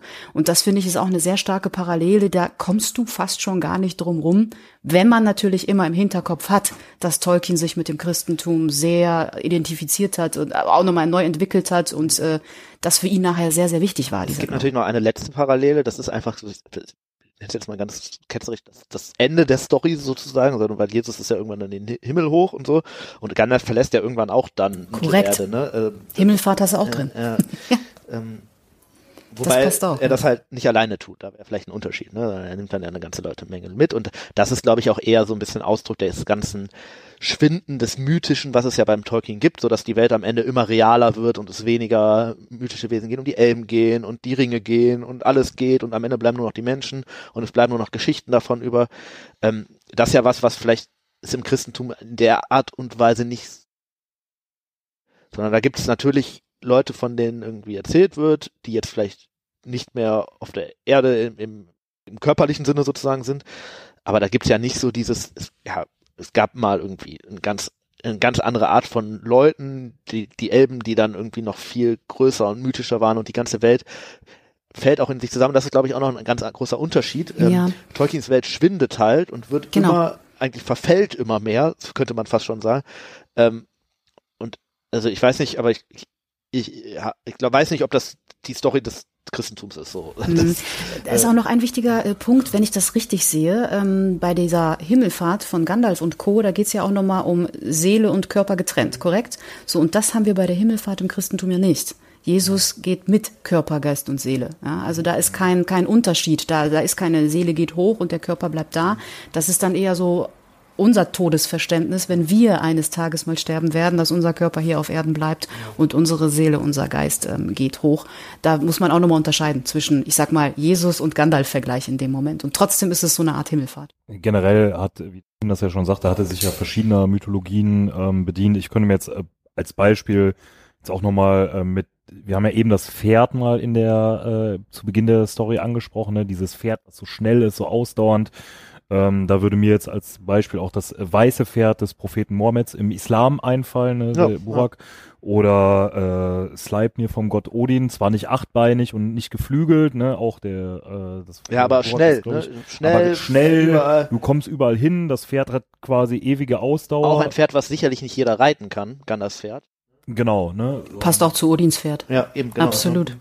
Und Gandalf hat schon, ich finde gerade gut, dass du Odin sagst, weil das, da gibt's auch krasse Parallelen, ne? Äh, Auch ziemlich. diese, War ja auch nur ein Euro. Ja. nee, das jetzt nicht, aber äh, schon die, Nicht äh, diese, dieses Voraussichtsgedanke, der ist äh, da schon krass. Dieses Allwissende irgendwie gefühlt. Er ist Und der Sturmreiter auch der Seelen. Opfert, opfert ja etwas, ne? Also Odin hängt sich da ja neun Tage an den Baum auf. Für die auch Sprache. drei, ich weiß es gerade gar nicht. Äh, also auch eine gewisse Anzahl an Tagen. ich weiß gar nicht, ob es bei Gandalf irgendwelche, äh, irgendwelche Rabenvergleiche gibt. Ich glaube Adler? nicht. Ja, aber Adler und, naja gut, wir sind immerhin bei, also ich habe ja hier eine, eine Rune auf meinem Arm. Das ist tatsächlich die Rune von Odin. Und die soll auch ein, ähm, wenn man das jetzt so sehen würde, ein, ein Vogel, der in die, in die Lüfte, also eine Seele, also die Vögel werden mit Seelen verglichen in, bei den Germanen. Ähm, und äh, das hat auch wieder was mit diesem Seelenaufstieg von uns, von, von unseren Seelen zu tun, die nach oben gehen. So. Und das ist ganz, ganz stark mit, mit äh, Odins Rune äh, verbunden ähm, und sagt ja dann auch nochmal diese Parallele germanische Kultur, christliche Kultur. Komisch, dass wir da irgendwie herkommen. Man merkt immer wieder, Christentum hat sich auch entwickelt aus anderen Religionen und spirituell. Ja, klar, und das ist ja auch was, was, äh, weswegen man das vielleicht gar nicht so krass trennen kann, dass du nicht sagen kannst, das ist jetzt ein germanischer Einfluss, das ist ein finnischer Einfluss, das ist Ja. ein Einfluss irgendwie, der den Tolkien vielleicht irgendwie aus dem römischen Pantheon übernommen hat oder so, weil auch das sich ja irgendwie immer wieder beeinflusst hat. Äh, Ähm, verlassen wir noch mal so diesen, ich sag mal, äh, mythologischen äh, Pfad ein bisschen und gehen mal zum Kernpunkt der Geschichte noch mal zurück. nach Und- 50 Minuten. Nach wie vielen Minuten? 50. ja, ja, dann. und äh, sprechen noch mal über das Verhältnis von Gandalf dem Weißen zu gewissen Charakteren. Ob das irgendwie anders ist als Gandalf der Graue plötzlich hat, ob da andere Charakterzüge sind oder ob er einfach nur quasi diese Rolle übernommen hat. Ne? Wie ist denn da beispielsweise das Verhältnis zu Saruman? Fangen wir mit dem mal an. Ich glaube, das ist einer der Fälle, wo es sich wirklich am krassesten unterscheidet, ehrlich gesagt. Weil Gandalf der Graue ist ganz klar, Unterlegen? ja, zumindest, was heißt unterstellt, aber Gandalf der Graue ist halt der Zweite und Saruman ist der Erste. Und sobald Gandalf der Weiße Gandalf der Weiße ist, hat es sich spätestens umgekehrt. Und ähm, das zeigt sich halt zum einen dadurch, dass äh, ja, Gandalf nun mal seine Farbe übernommen hat. Das zeigt sich auch dadurch, dass es nun mal Gandalf ist, der Sarumans Stab zerbricht und ihm damit eigentlich, ich sag mal, offiziell aus allen guten Sachen rausstößt und auch eigentlich ja, diese Stäbe sind ja, man könnte fast sagen, Phallus-Symbole. Das ist ja halt ein Symbol von Macht irgendwie und wenn der das kaputt macht, ist das ja für Saruman auch so die Besiegelung dessen, dass er jetzt keine Macht mehr hat. Er hat seinen Krieg da verloren. Er, jetzt kommt noch Gandalf und nimmt ihm dann quasi symbolisch noch alles weg. Ähm, da ist schon ein krasser Unterschied und Saruman, man könnte jetzt noch darüber diskutieren, ob Saruman eigentlich der Grund ist, dass aus Gandalf der Weiße, äh, Gandalf der Graue Gandalf der Weiße wird, weil wenn Saruman ihn jetzt nicht verraten hätte, okay, hätten sie dann den gleichen Weg genommen? Wahrscheinlich nicht. Vielleicht wären sie einfach durch die Pforte von Rohan gegangen. Aber nehmen wir mal an, dass Saruman hätte die nicht verraten, die wären aus irgendeinem Grund trotzdem durch Moria gegangen. Wäre dann aus Gandalf der Graue trotzdem Gandalf der Weiße ge geworden? Oder wäre Saruman einfach trotzdem der Anführer geblieben? Weil, Oder beide als Doppel. oder beide als, also weil es, dann hätte es ja eigentlich keine Notwendigkeit gegeben, aus einen, einen neuen Anführer zu implementieren, wenn Saruman tatsächlich das getan hätte, was er hätte tun sollen, sozusagen. Aber jetzt nicht unbedingt nur bedeutet, Ja, mal mit einem Art, äh, keine Ahnung, Rang an Magie, Ja. an Zauberei, an, an äh, wie auch immer zu tun.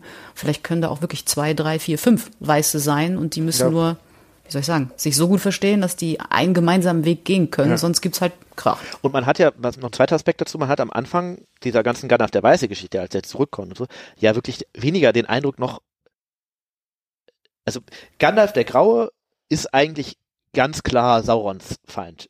Der arbeitet permanent gegen Sauron, spinnt irgendwelche Fäden, versucht irgendwie zu verhindern, dass Smaug irgendwie noch äh, sich mit Sauron verbünden kann und was auch immer. Und Gandalf der Weiße, finde ich, hat am Anfang eher viel mehr den Aspekt, dass er Sarumans Feind ist. Weil das Erste, was er tut, ist, wir müssen jetzt Saruman ausschalten.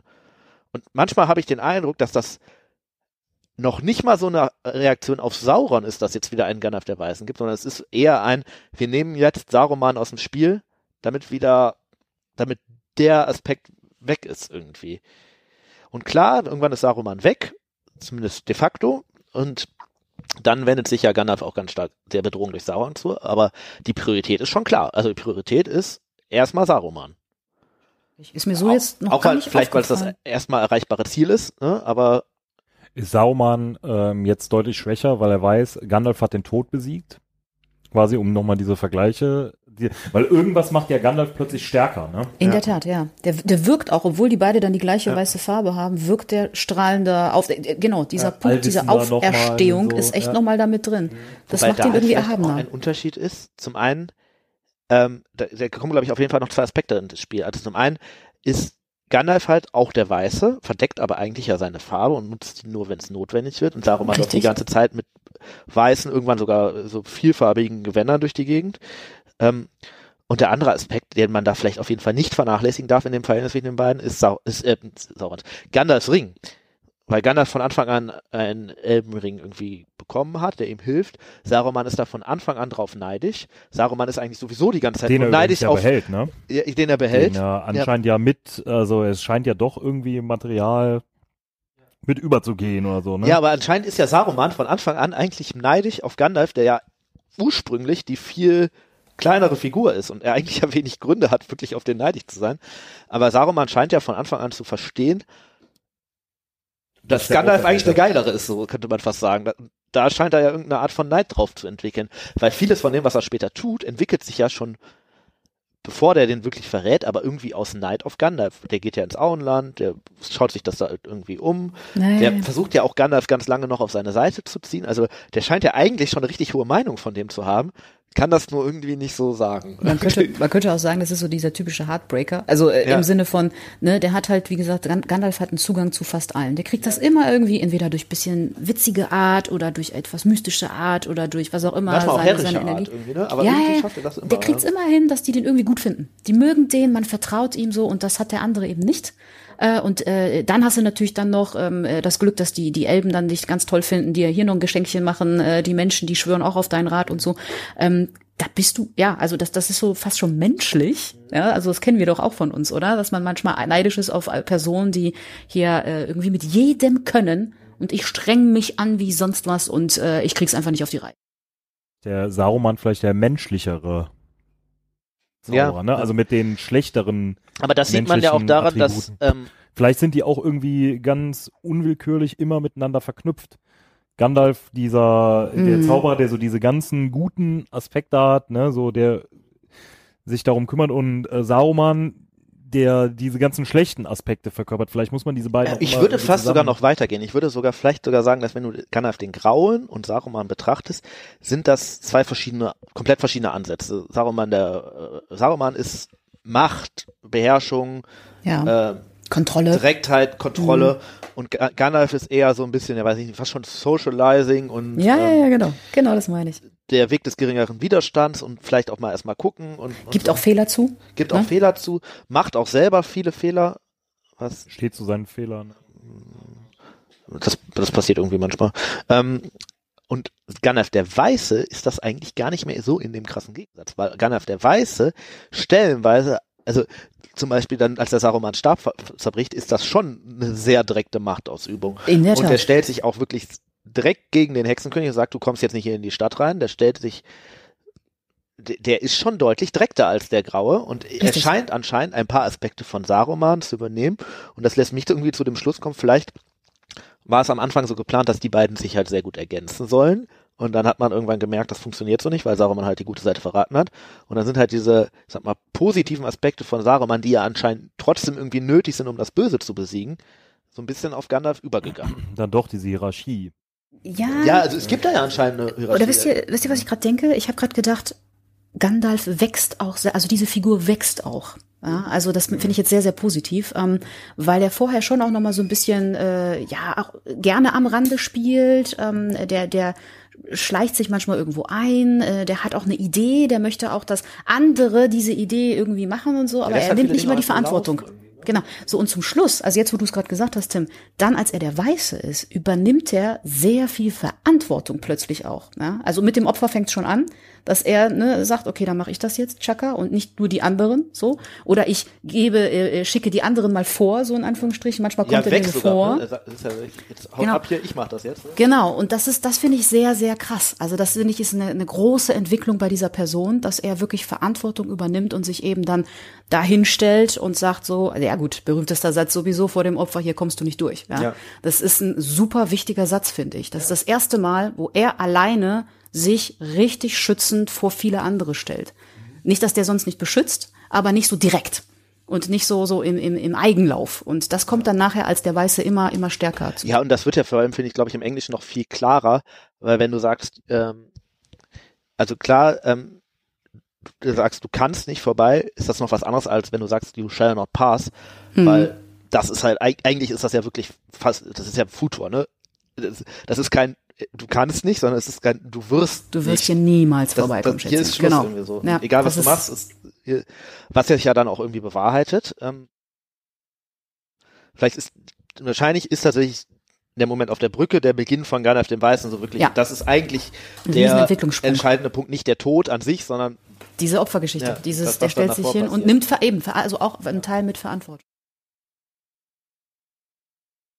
Genau, dann sind wir genug auf Saruman eingegangen. Ich denke, wir gucken jetzt nochmal ähm, den zweiten Bösewicht der Geschichte. Lass uns doch nochmal auf äh, Gandalf und Sauron gucken. Kriegt Sauron das überhaupt so mit? Kriegt er auch sein Wirken so mit? Oder ist das für den einfach so, ja, sehr gute Frage. Gegner wie viele andere auch? Ja, ich habe eher den Eindruck, weil wir zum Beispiel von Frodo und Aragorn irgendwann ja mitkriegen, dass Sauron die aktiv verfolgt. Also Frodo, als er den Ring hat und Aragorn ja auch vorher, ne, so von wegen ist hier das Erbe hier, jagt den und so. Und Gandalf scheint er ja jetzt nicht irgendwie krass zu jagen oder irgendwie, sondern der lässt den ja einfach mal so machen irgendwie, den Grauen, ne? Ja, aber gibt's da nicht auch eine Szene, ähm, äh, wo schon auch wirklich Sauron beteiligt ist und ihn quasi mh, peinigt, also Gandalf? Äh, hier in dieser, dieser Ruinenburg da, irre ich mich jetzt gerade? Wo der, ach Gott, Leute, ich habe einen Hänger. Ich weiß gar nicht, ehrlich gesagt, ob es bis zum Ende, also Meinst du aus dem Hobbit? Ja, ja, ich bin im Ah, Hobbit. Ja, okay. ich bin im Hobbit. Ja, Film. entschuldigt, Ja. genau, genau. Ah, Weil im Film wird's ja so gezeigt, ist jetzt die Frage, nee, du hast recht, im Buch ist es dann äh, anders und ich bin im Hobbit, genau. Ja. Also im Buch ist es ja eher so, dass die der Weiße Rat gemeinsam, unter anderem auch mit Saruman, dahin geht und den vertreibt. Und da ist gar nicht so klar, was hat da Gandalf jetzt für eine Rolle bei der ganzen Nummer. Der ist dabei auf jeden Ja, Fall, stimmt, der hilft stimmt, damit. stimmt, Ich habe mich vom Film leiten lassen. Äh, und Mhm. der ist es auch, der tatsächlich entdeckt, dass Sauron Sauron ist, ne, der da irgendwie vor sich hin. Äh, aber ich glaube, so eine richtige Konfrontation von Gandalf dem Grauen und Sauron im Sinne von gibt's glaube ich nicht so wirklich. Und beim Weißen ist das auch wieder anders, weil am Ende geht der mit zum Weißen, zum Schwarzen Tor. Klar sind es irgendwie hauptsächlich andere Leute, die sich Sauron entgegenstellen, muss man auch sagen. Es ist Aragorn, der in den Palantir guckt, es ist Frodo, ähm, sogar auch irgendwie so ein Theoden oder Es so. ist doch nicht ja. so, dass Sauron irgendwie Angst vor Gandalf hat, ne? Anscheinend nicht so. Ich glaube, der hat Angst vor nichts und niemanden. Der Ja. denkt, der, der denkt, ich bin so allmächtig, ich pack das. Ja. Ja, oder vor dafür, dass jemand anders den Ring nutzt und das scheint sich noch nicht mal so krass durchzuziehen, weil Gandalf ja schon eine Person wäre, wo man sagen könnte, die könnte das nutzen, das Ding. Und klar wird der dann auch irgendwie korrumpiert und böse, aber da hat Sauron ja eigentlich auch nichts von, wenn es einen neuen dunklen Herrscher gibt, sondern er wird ja schon gerne selber bleiben. So.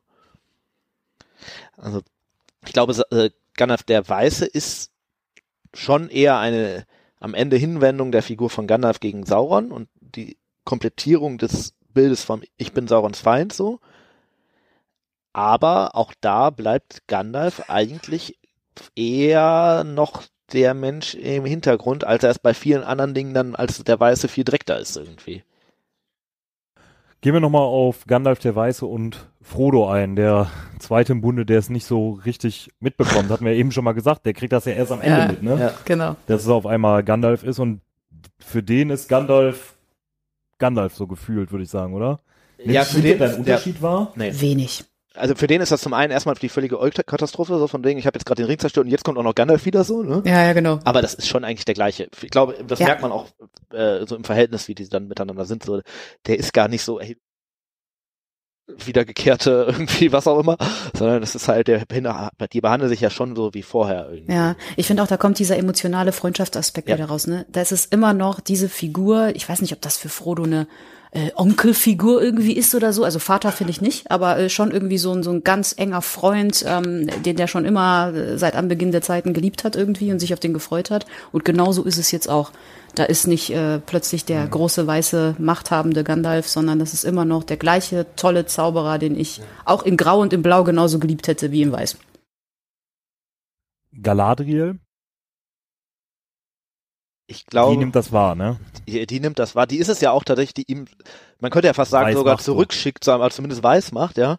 Ähm, und es ist, glaube ich, kein Zufall, dass äh, äh, wenn die aus Moria rauskommen, sind es ja auch gerade die Elben aus Lorien, die das irgendwie krass betrauern und Klagelieder singen und so, oh Gott, und jetzt ist alles verloren und so.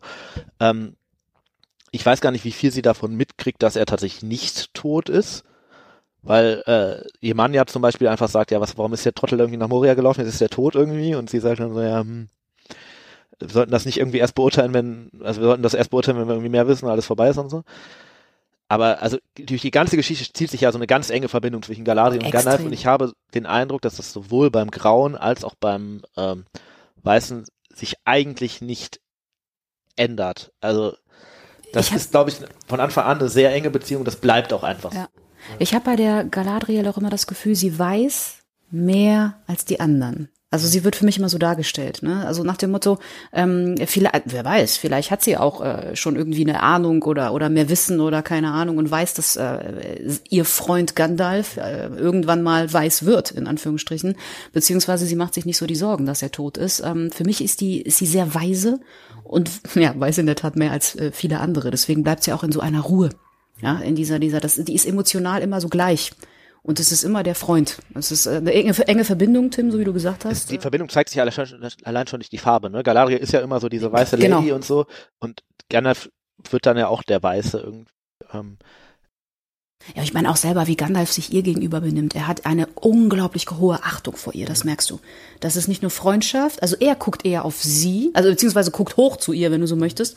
Das ändert sich aber bei ihm auch nicht, wenn er weiß wird. Ich finde dieses, dieser, dieser Respekt oder diese Hochachtung vor dieser Frau, äh, Frau sag ich schon, vor, vor diesem besonderen Wesen, äh, vor Galadriel bleibt auch da immer noch gleich, obwohl er vielleicht jetzt, was weiß ich, auf einen ähnlichen Status ist. Ja? Ich glaube, das ist aber auch so ein bisschen durch deren Rolle charakterisiert, weil das wird jetzt, so wie ich das anscheinend wahrnehme, in dieser Amazon-Serie jetzt auch noch mal ein bisschen mehr rauskommen. Aber Galadriel ist jemand, der von Anfang an äh, eigentlich gegen das Böse in irgendeiner Weise agiert hat, ob es Ja. jetzt gekämpft, ge was auch immer ist. Ne? Ähm, und Gandalf halt auch. Und die sind sich in ihrem Ziel, glaube ich, von Anfang an eigentlich sehr, sehr einig und ähnlich und so weiter. Und das ändert sich halt nicht, weil das Ziel halt eigentlich auch das gleiche bleibt, egal ob es jetzt Gandalf der Graue oder Gandalf der Weiße ist. So. Gehen wir auf den äh, zweiten Elben ein, Elrond. Da glaube ich schon, dass es eine Änderung gibt. Weil ehrlich gesagt weiß ich gar nicht, ob Gandalf der Weiße bis zu Saurons Sturz überhaupt mit Elrond spricht. Also vorher sind die ja recht eng. Und Ja. die sind irgendwie, ne, Gandalf ist ja auf dem Bruchtal und Ja, die mögen sich doch. ein- Also die scheinen sich zu mögen und zu ja, unterstützen und scheinen auch echt wirklich Respekt zu haben. sehr enge Verbündete zu Aber sein. Elrond ist ja auch eher so, ähm, der sagt ja eher so, hm, der Pessimist, ne? So, Ja, Ja, oder er, sag mal, er, der, der, der greift nicht gern mehr, ein. Der, der will sich nicht einmischen. Der möchte nur auf sein Volk, auf seine Familie in Anführungsstrichen gucken und will gar nicht so, der hat nicht diesen Rettungsgedanken. ja, da versucht Opfer zu vermeiden. Ja, Was also- natürlich auch irgendwo verständlich ist. Ja. Ne? Aber andererseits wiederum muss man das Böse vielleicht auch mal bekämpfen, weil ja, ja, wobei auch Elrond das ja am Ende irgendwie tut. Ne? Also ich meine, Ja, das schon. irgendwie Nachher schon. seine Kinder und äh, der ist ja auch jemand, der wirklich sehr, sehr lange irgendwie mitbekommen hat, wie die ganze Sauron-Nummer läuft. Und am Ende ist ja auch Elrond eigentlich die Person, die sagt, ja, den Ring, den müssen wir jetzt kaputt machen. So, äh, Aber es dauert, finde ich. Der braucht so ein bisschen, bis der mal aktiv wird, bis der auch Verantwortung für andere übernimmt. aber das so. passiert halt alles nur im Hinblick auf Gandalf den Grauen. Ne? Also für den Ja. Weißen weiß ich wirklich gar nicht, ob Elrond da wirklich so stark mit ihm in Interaktion tritt. Ähm, Vielleicht ist, vielleicht ähnlich wie bei Galadriel, vielleicht bleibt's gleich. Also diese Ja. Verbindung ist Ja. nicht viel anders. äh, vielleicht ist das ähnlich wie bei Frodo, dass auch, ähm, also Elrond wird das schon mitkriegen, aber einfach, es ergibt sich keine Gelegenheit, so Ja. richtig da zu und vielleicht auch keine weil- Notwendigkeit. Weil, ja, weil beide sind beschäftigt, ne? Ähm, gehen wir auf den letzten ein, der das ja am eigenen Leib zu spüren bekommt, äh, den Balrog. ja, also wieder äh, zwischen dem äh, Austausch zwischen dem Balrog und Gandalf dem Grauen und äh, zwischen dem Balrog und Gandalf dem. Also wenn man nur auf die Gewandfarbe geht, kann man natürlich sagen, es gibt keinen Austausch zwischen Balrog dem Bra- Weißen und äh, dem, dem Balrog dem Weißen, Gandalf dem Weißen und dem Balrog. Ähm, aber natürlich ist das eine entscheidende Figur für die ganze Gandalf-Figur, weil das ist nun mal die Person, das ist nun mal die finale Prüfung, die dafür sorgt, dass er halt der Weiße wird. Korrekt. Ohne Ähm, ihn kein Weiß. Ohne ihn kein Weiß und deswegen finde ich, sollte man ihn zumindest äh, erwähnen. Ähm, ich habe, ich, ich, ich glaube schon auch, dass das ein Punkt ist, wo viele Einflüsse von Tolkien reingeflossen sind. Also da muss man halt das Beowulf-Mythos einfach erwähnen, weil Ja. auch Beowulf da halt eine Figur ist, die zumindest an diesem Kampf gegen äh, Grendels Mutter dann am Ende wirklich wächst. Und er wird halt, äh, ja, auch, er wächst ja offensichtlich auch an diesem Kampf, denn er wird halt nun mal irgendwie dann Gandalf der Weiße.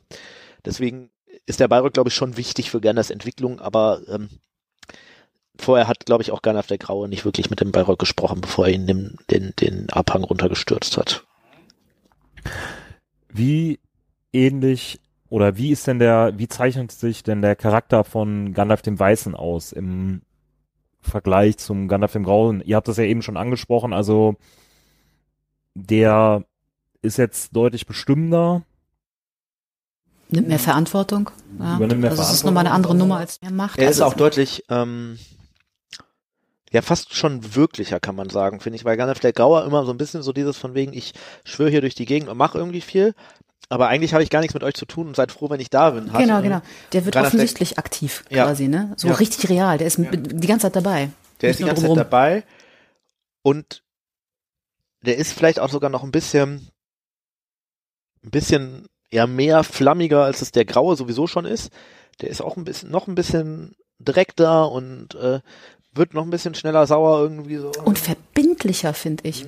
Also ich meine, der haut nicht mehr so oft ab, ohne irgendwas zu sagen. Und wenn, dann macht er eine Ansage. Also es ist, das hat mehr mit er Verbindlichkeit zu tun. Ja, ja, so ja, genauer. genau. Du kannst dich ein bisschen, ich sage jetzt mal schon fast, du kannst dich noch mehr auf ihn verlassen als vorher, weil der mehr Ansagen macht. Aber das ist genau das, was du sagtest, Tim. Der ist irgendwie mehr, also ja, der, die kannst du mehr packen plötzlich. Der wird irgendwie äh, realer, obwohl der schon immer real war. Aber Und er scheint ja auch viel schneller zu sein, ne? Also zum Beispiel erkennt er ja Stimmt. zum Beispiel durch den Palant hier irgendwie hier Scheiße, Minas Tirith geht's gleich irgendwie ab. Und dann sagt er ja, okay, dann gehe ich jetzt dahin. Wenn da ein Problem ist, dann und ich weiß nicht, ob der Graue das so gemacht hätte, ob der jetzt wirklich Oder gekonnt hätte. oder gekonnt hätte auch vielleicht. Ja, man hat auch das Gefühl, der Graue war unsicherer in manchen Dingen, hat noch mal mehr Fehler gemacht und so. Und bei dem Weißen hast du es dann, klar, der macht auch noch mal, also Läuterter, erfahrener. ja, schon so und vielleicht auch wirklich ein bisschen weiser und nicht nur weißer, ja, und traut sich dann auch noch mehr zu, wird auch mutiger in seiner Art Rolle. Also wie gesagt, eine große Entwicklung. Welche Werkzeuge, Gadgets hat äh, Gandalf denn so? Wir haben das ja eben schon mal angesprochen. Eins äh, ist ja zum Beispiel Schattenfell, das äh, Pferd, weswegen er bestimmt auch so schnell war. Was glaube ich auch er für noch so? seine Rolle als ich sag mal wirklich dann ja so fast schon so verbindendes Element für alle. Ja, doch, der der der hat das als Grauer Doch, das Pferd Anfang hat er schon. auch, oder nicht? War das Pferd nicht auch die ganze Zeit schon da? Ja, der holt das ja in Rohan. Ja, eben, Und aber dann- da war ja noch. Er lässt es irgendwann in Rohan und als er mit den Gefährten los hat, hat das nicht, sondern da ist das irgendwann Rohan und er sammelt das irgendwann später wieder ein. Also er hat das vorher schon gezähmt, aber genau. äh, wirklich aktiv wird das Pferd schon erst, als er der Weiße ist. Das stimmt schon. Und für seine Rolle so als, ich sag mal, Anführer der ganzen Nummer und bei allen sein und irgendwie immer zum richtigen Zeitpunkt überall sein, ist das natürlich total nützlich, wenn du halt einfach mal fünfmal schneller bist als die anderen irgendwie. Definitiv. Ne? Äh, Sonst äh, noch Werkzeuge, Ja gut, man muss, also drei Sachen muss man auf jeden Fall noch nennen. Das ist zum einen natürlich sein Ring, da haben wir schon eben schon drüber gesprochen. Ist vor allem fürs Verhältnis mit Saruman nicht unwichtig, hilft ihm aber sicherlich auch so wirklich. Hat er vorher aber ja auch schon. Hat er vorher auch schon, genau. Den Ring, da ändert sich ja eigentlich nichts, ne? Ähm, dient halt wirklich dazu, die, ich sag mal, Leute noch weiter zu motivieren und irgendwie in deren Herzen reinzukommen und da das, das Feuer zu entfachen und so weiter irgendwie. Ja. Und dann kommt halt noch sein Schwert dazu, das er ja vorher auch schon hatte, das ja auch irgendwie anscheinend dafür sorgt, dass er den Balrog auch viel besser irgendwie bekämpfen kann. Äh, was aber tatsächlich auch nochmal so, finde ich, seine ähm, kämpfende Rolle irgendwie oder seine ja aktivere Rolle irgendwie. Die anderen Zauberer ja anscheinend gar nicht so krass irgendwie sowas zu haben scheinen wie ein Schwert oder so. ne? Die werden da, ja, die haben vielleicht einen Stab oder sonst was, ne? Aber ein Schwert ist tatsächlich nur bei ihm zu sehen. Wo man da jetzt übrigens wieder sagen kann, kein guter Vergleich zu Jesus, weil der ist ja eher so, ne? Wir kennen ja diese berühmte Bibelstelle, wenn dich einer auf die eine Wange schlägt, dann halt ihm doch nochmal die andere hin und so. Der ist ja eher sehr friedfertig, also Jesus in seinem, sein- zumindest im biblischen Bereich, wenn du da mal guckst, also friedfertig. Der haut schon mal ein paar Sachen um im Tempel, das schon, aber er holt kein Schwert raus. Und da finde ich, ist äh, Gandalf auch nochmal eine ganz andere Nummer, weil der aktiv kämpft. Ja. Also auch tötet, tatsächlich. Ja, definitiv, ne? Also sei es Sauron, sei es Orks, sei es irgendwas. Ähm, Ja. Also das ist auf jeden Fall schon, äh, glaube ich, ein Aspekt, den man erwähnen muss. Und dazu passend, denke ich, ist auch dieses, dieser Stab noch als letztes irgendwie, weil das ja schon die, das Symbol ist, was so die Macht der Zauberer Überhaupt, so ja. ultimativ symbolisiert. Den er sich auch nicht wegnehmen lassen will, beispielsweise in Rohan. genau, den, der Auf Stab, den er ja auch scheinbar angewiesen ist, ne? So wie so ein der Stab scheint fast sowas wie eine zweite Persönlichkeit für diese Zauberer zu sein, weil ja auch für, als Saruman Stab kaputt geht, ist das für den so das Zerbrechen seiner Persönlichkeit und der, das ist vielleicht auch nochmal ein Punkt, der auf diesen Opfergedanken sehr stark eingeht, weil er ja tatsächlich, als er von der Brücke fällt, vorher seinen Stab zerbricht, um die Brücke zu zerbrechen. Und das heißt, er opfert ja quasi seinen Stab da und damit vielleicht auch ein bisschen sich selber, also tut er sowieso, aber damit noch mal was mehr, ähm, und sagt wirklich, ja, hier gibt's jetzt kein Zurück, ich mich braucht ihr jetzt hier nicht mehr, ich mache jetzt hier und fertig aus. Stab kaputt, ich kaputt, alle die Brücke runter, fertig, also Schluss. Und äh, dieser Stab scheint er ja dann am Ende wieder zu kriegen als der Weiß oder einen anderen, aber das scheint ja wirklich so das Machtsymbol der Zauberer zu sein, dass die wohl anscheinend ja zum einen für ihre Magie brauchen, als auch irgendwie deren ja, bei, bei Terry Pratchett gibt's das ganz stark, ne? Sonst was ist ein Zauberer ohne seinen Hut, so, ne? Hm, Auch stimmt. so für die anderen als Symbol, hey, das ist ein Zauberer, der hat einen Stab, das muss ein Zauberer sein. Hat aber auch was Politisches. Ich habe gerade gedacht, ähm, ein Stab ist ja auch bei Königen früher äh, nicht unwichtig gewesen eigentlich. Oder wer hatte denn die Macht, über dir den Stab zu brechen? Das war ja so ziemlich das Krasseste, was du tun konntest eine Zeit lang in unserer Geschichte, weil dann war klar, du bist raus. Du bist raus aus der Gesellschaft, ja du bist raus aus dem Rang. Saruman. Eben. So, und das zeigt dann nicht nur irgendwie diese magische Kraft, sondern für mich zeigt das auch nochmal diese, generell die Macht, die dieser Gandalf hat oder die Zauberer in dieser Welt haben, weil die eben einen Stab haben und nur die können den zerbrechen oder äh, auch nur an bestimmten Stellen zerbrechen. Und das zeigt echt nochmal eine, eine, richtig große Wirkung. Da passiert immer was. Wenn ein Stab zerbrochen wird, dann ist sowas wie, weiß ich nicht, Apokalypse, Untergang, keine Ahnung. Du bist raus aus dem Spiel. Und äh, der ist auch so das Einzige, wo ich sagen würde, der ist ein bisschen anders zu dem Gandalf dem Grauen, ne? Das ist auch ein anderer Stab. Ja, definitiv, ne? Weil Gandalf, So. von Gandalf dem Grauen, der geht kaputt, der Moria. Der ist, Ja. Also sowieso, dass in den Filmen gehen die ja sowieso dauernd irgendwie kaputt, diese Stäbe von dem, oder werden irgendwo verloren oder liegen noch auf dem Ortang rum oder so, aber ja.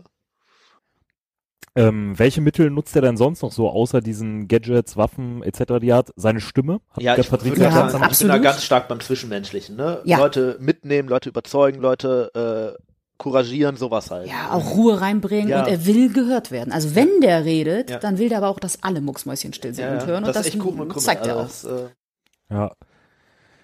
Ähm, ob Gandalf mit der Geschichte wächst, da haben wir eben mehr oder weniger eigentlich Ja. schon drüber glaub, gesprochen. Ne? Also Ja Gandalf ist so Also das, einfach äh, derjenige, der äh, Der entwickelt sich extrem, ja. das ist der fast sogar einer noch, der, der sich am krassesten entwickelnde Charakter was ja so Mit komisch Aragorn ist, und ja Frodo. schon so einfach Das stimmt, wobei der Buch Aragorn zum Beispiel ja sich gar nicht so krass entwickelt. Äh, und Frodo sicherlich, also klar, da merkst du wirklich, dass das die Hauptfigur Ja, ist, ne? ja. Äh, aber ich finde schon, dass es wenig andere Charaktere gibt, die sich so krass entwickeln wie Gandalf. Wie, ga- ja, natürlich, da bin ich ganz bei dir. Ist Gandalf auch irgendwie ein Schutzengel für den Rest? Kann man das so sehen? Also ich würde den Begriff Engel jetzt nicht nehmen. Ich meine, klar ist der Schutz, aber das ist das Gleiche Ja, wie so, wenn aber als Istari ist, sind die nicht so, also Ja, aber das ist ja eigentlich nicht das, was so sie tun. Ne? übermenschlich. Also, Ja, Mhm. eben. Das ist, aber- Wobei, also es, ich, ich würde eigentlich sagen, nein, es gibt diese Ausnahme mit der Bayreuth-Geschichte, da ist er das ja offensichtlich, ähm, weil er da ja schon deutlich größeres Unheil von seinen Leuten abwendet. Aber ansonsten ist das ja gar nicht so krass, das, was die tun, weil wenn die vorher immer überfallen wurden oder irgendwo sind, dann ist das ja auch nie so, dass der sagt, hey, ich rette euch jetzt hier, sondern das, das müssen die schon selber machen. Ne? Wenn die Mhm. Orks kommen, dann müssen die schon die Schwerter auspacken. Also ähm, das führt mich dann aber wieder zum Vergleich. Also wenn du aufs Christentum guckst, kein Schutzengel, sondern eher wie Jesus selber auch. So ne, der greift ja auch nicht immer, ab und zu schon, aber nicht immer konkret in irgendwelche Situationen ein, sondern sagt auch immer, dein Glaube hat dir geholfen oder also du musst etwas dafür aktiv tun, dass ein Wunder vielleicht passieren kann in dir oder bei dir. Und so sehe ich tatsächlich Gandalf irgendwie auch, ähm, dass er auch ne, irgendwie bei vielen motiviert, äh, sei mutiger, äh, du musst dein Denken verändern, du schaffst das, äh, der motiviert und so. Und äh, in Ja. dem Sinne ist er vielleicht in Anführungsstrichen wie ein Schutzengel, aber ähm, ich würde es wie gesagt nicht als Engel bezeichnen. Aber der, der, der hilft dadurch, der gibt die richtigen Impulse. ja, aber es ist eher Hilfe als Schutz, hätte ich gesagt. Genau. Also, äh, Hilf es dir selbst zu tun. Jetzt komme ich auf Montessori. Ha, Ja. Das äh, könnte man jetzt hier vielleicht also einbauen. ich meine, aber Gandalf ist halt auch jemand, der eigentlich wirklich in Kauf nimmt, dass die Leute, wenn die sich verteidigen, dass da halt auch welche draufgehen so und Ja, für die ist es halt sicherlich, ist das mit dem Schutzengel fast schon ein bisschen zynisch so, ne? Also, Ja, ja. Ähm, Stellen wir mal eine mh, ja kritische, frevlerische Frage. Auch so, ja, interessante Frage auch irgendwie. Hätte Gandalf tot bleiben sollen? Dann hätten wir diese Folge nicht machen können. Ja, äh, und ähm, also es gibt ja diverse Leute, vor allem mit Hosenträgern, die das irgendwie manchmal in die Welt posaunen. Ähm, ich finde, ganz ehrlich, ähm, den Mentor töten kann irgendwie jeder, aber dass der wiederkommt, du musst ja vorstellen, also für uns ist das, ich finde das manchmal, wenn wir das so drüber sprechen, das kannst du das nicht so richtig machen, weil ähm, wir sprechen jetzt über ein 50 Jahre altes Buch oder älter sogar noch und äh, für uns ist das irgendwie, also ich weiß nicht, aber für mich war schon klar, bevor ich den Herrn der Ringe gelesen habe, dass Gandalf halt nicht für immer tot ist irgendwie. Und für die Leute, wo das Buch damals rauskam, ah, ja gut, das war halt vor 2000 Jahren, aber das, äh, für die Leute, wo das Buch damals rauskam, ähm, war das halt insofern ein richtiger Schock, nicht, dass der stirbt, sondern dass der zurückkommt. Ne? Und das ist natürlich für den Geschichte, könnte man sagen, eigentlich weiß ich gar nicht, ob das so entscheidend ist, weil klar, vielleicht hätte auch Aragorn irgendwie auf die Idee kommen können, hey, wir schalten jetzt Saruman aus. Und vielleicht hätten die auch mit dem nur bei Helms Klamm gewonnen, wenn da irgendwie was anders gelaufen wäre. Und vielleicht hätten die trotzdem Minas Tirith verteilt Und Frodo wäre ja trotzdem zum äh, Schicksalsberg gedackelt. Oder die so blauen Zauberer wären plötzlich aufgetaucht. Aber ähm, was da völlig unterschätzt wird, ist, glaube ich, die Symbolik bei Tolkien. Weil mit der Wiederkehr von Gandalf, das ist halt irgendwie wirklich so der, der, der der, der, der, der, der Turning Point. Irgendwie. Das ist ein Motivationskick. Ja. Absolut. Das motiviert, also ich glaube, dass er wiederkommen muss. Wenn er gestorben wäre, hätte das Ganze länger gedauert. 300 Jahre vielleicht oder noch länger, bis die das irgendwann mal packen. Dann kommen die nicht in die Pütte und so. Also ich meine, klar, die haben sich schon vorher aufgerafft und machen das, aber ich glaube, als er wiederkommt, ist noch mal mehr Hoffnung drin, ist noch mal mehr Motivation drin und so dieses ähm, jetzt schaffen wir es erst recht zusammen. So und das ist ähnlich wie bei Jesus. Ne? Wann haben seine Jünger äh, richtig? Wann haben die Jünger angefangen, das Christentum weiter zu verbreiten, als er wieder da war, um zu sagen, hey, ich bin doch da, also die Motivation wieder rauszuholen. Ich glaube, das brauchen auch da die Wesen. Ich zeige hier so auf dem Monitor, als ob die Zuhörer das sehen würden. Ähm, die, die haben das gebraucht. Also ich glaube, der muss wieder da sein, sonst wäre die Story ein bisschen. ich glaube, dass das tatsächlich auch einer der Punkte ist, also jetzt mal ganz groß aufzufahren, warum der Herr der Ringe so erfolgreich geworden ist, weil das halt eigentlich tatsächlich schon ein sehr neues Motiv ist irgendwie. Klar, du hast in vielen Geschichten irgendwie, dass Leute vermeintlich sterben und dann wiederkommen, aber dass jemand wirklich drauf geht, wiederkommt, das ist ja wirklich so, das da, das ist ja der sich drehende Wind irgendwie am Ende, ne? Also das Absolut. ist wirklich dieses, okay, ab jetzt wird's besser irgendwie. Das hattest du bis dahin wirklich in wenig Geschichten von dem Ausmaß irgendwie. Wenn du mal. Das, Hallo, Ich sprach das ist die über 2000 Geschichte überhaupt. Also das, ähm, aber das ist, glaube ich, schon auch einer, also ich glaube, das ist schon gut so, dass er wiedergekommen ist.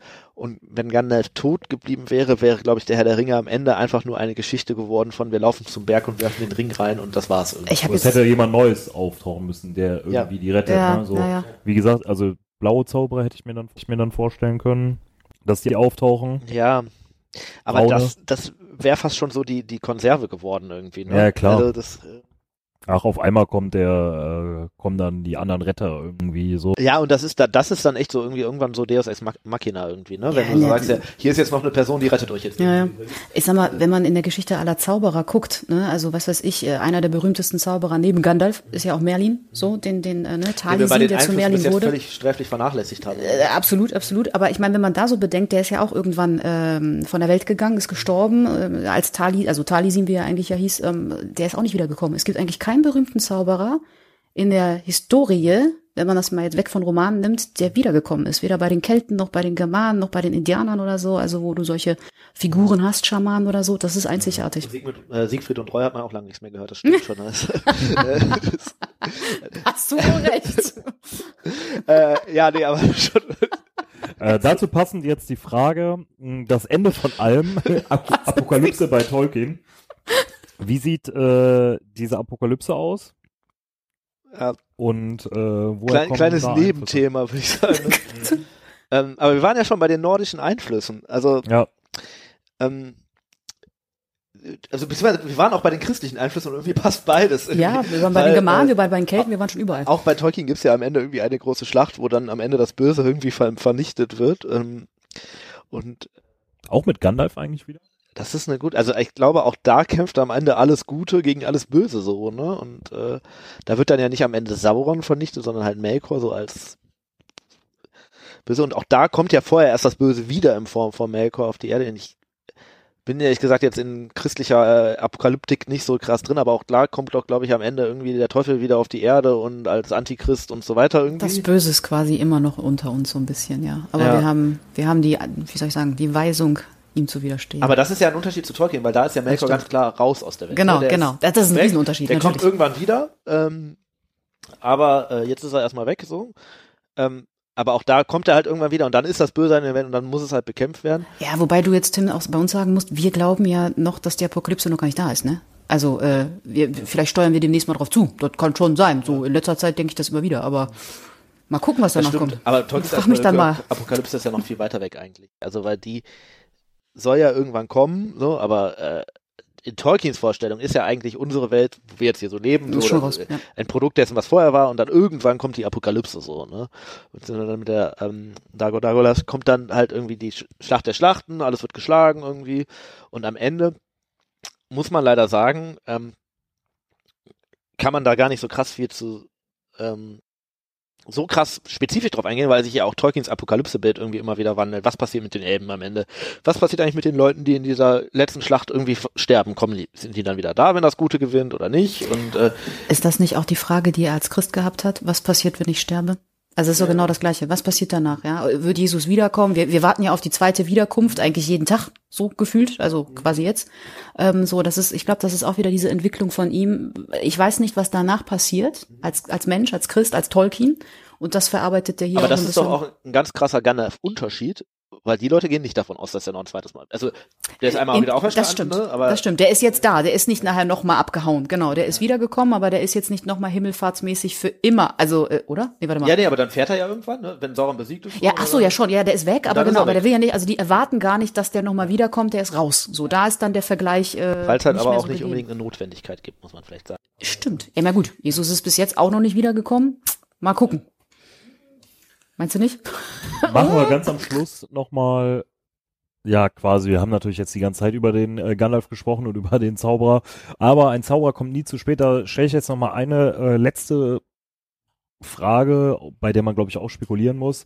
Ähm, man weiß ja auch nicht genau, wer Tom Bombadil ist. Auch dazu haben wir mal eine Folge gemacht. Falls ihr euch dafür interessiert, schaut doch in die Tom Bombadil-Folge rein. Hobbits auf Pilz. Ähm, worüber sprechen Gandalf der Weiße und Tom Bombadil am Ende der Geschichte? Die Gandalf der Weiße geht da nochmal hin und unterhält sich nochmal mit Tom Bombadil. Was wird da eurer Meinung nach besprochen? Ich bin mir wirklich unsicher, weil Gandalf ja auch irgendwie sowas sagt, von wegen, ich möchte ein längeres Gespräch mit ihm führen. Und ehrlich gesagt habe ich diesen, diesen Ausdruck immer nur gehört mit von wegen, ich möchte ihn richtig ankacken für den ganzen Scheiß, den er gebaut hat irgendwie.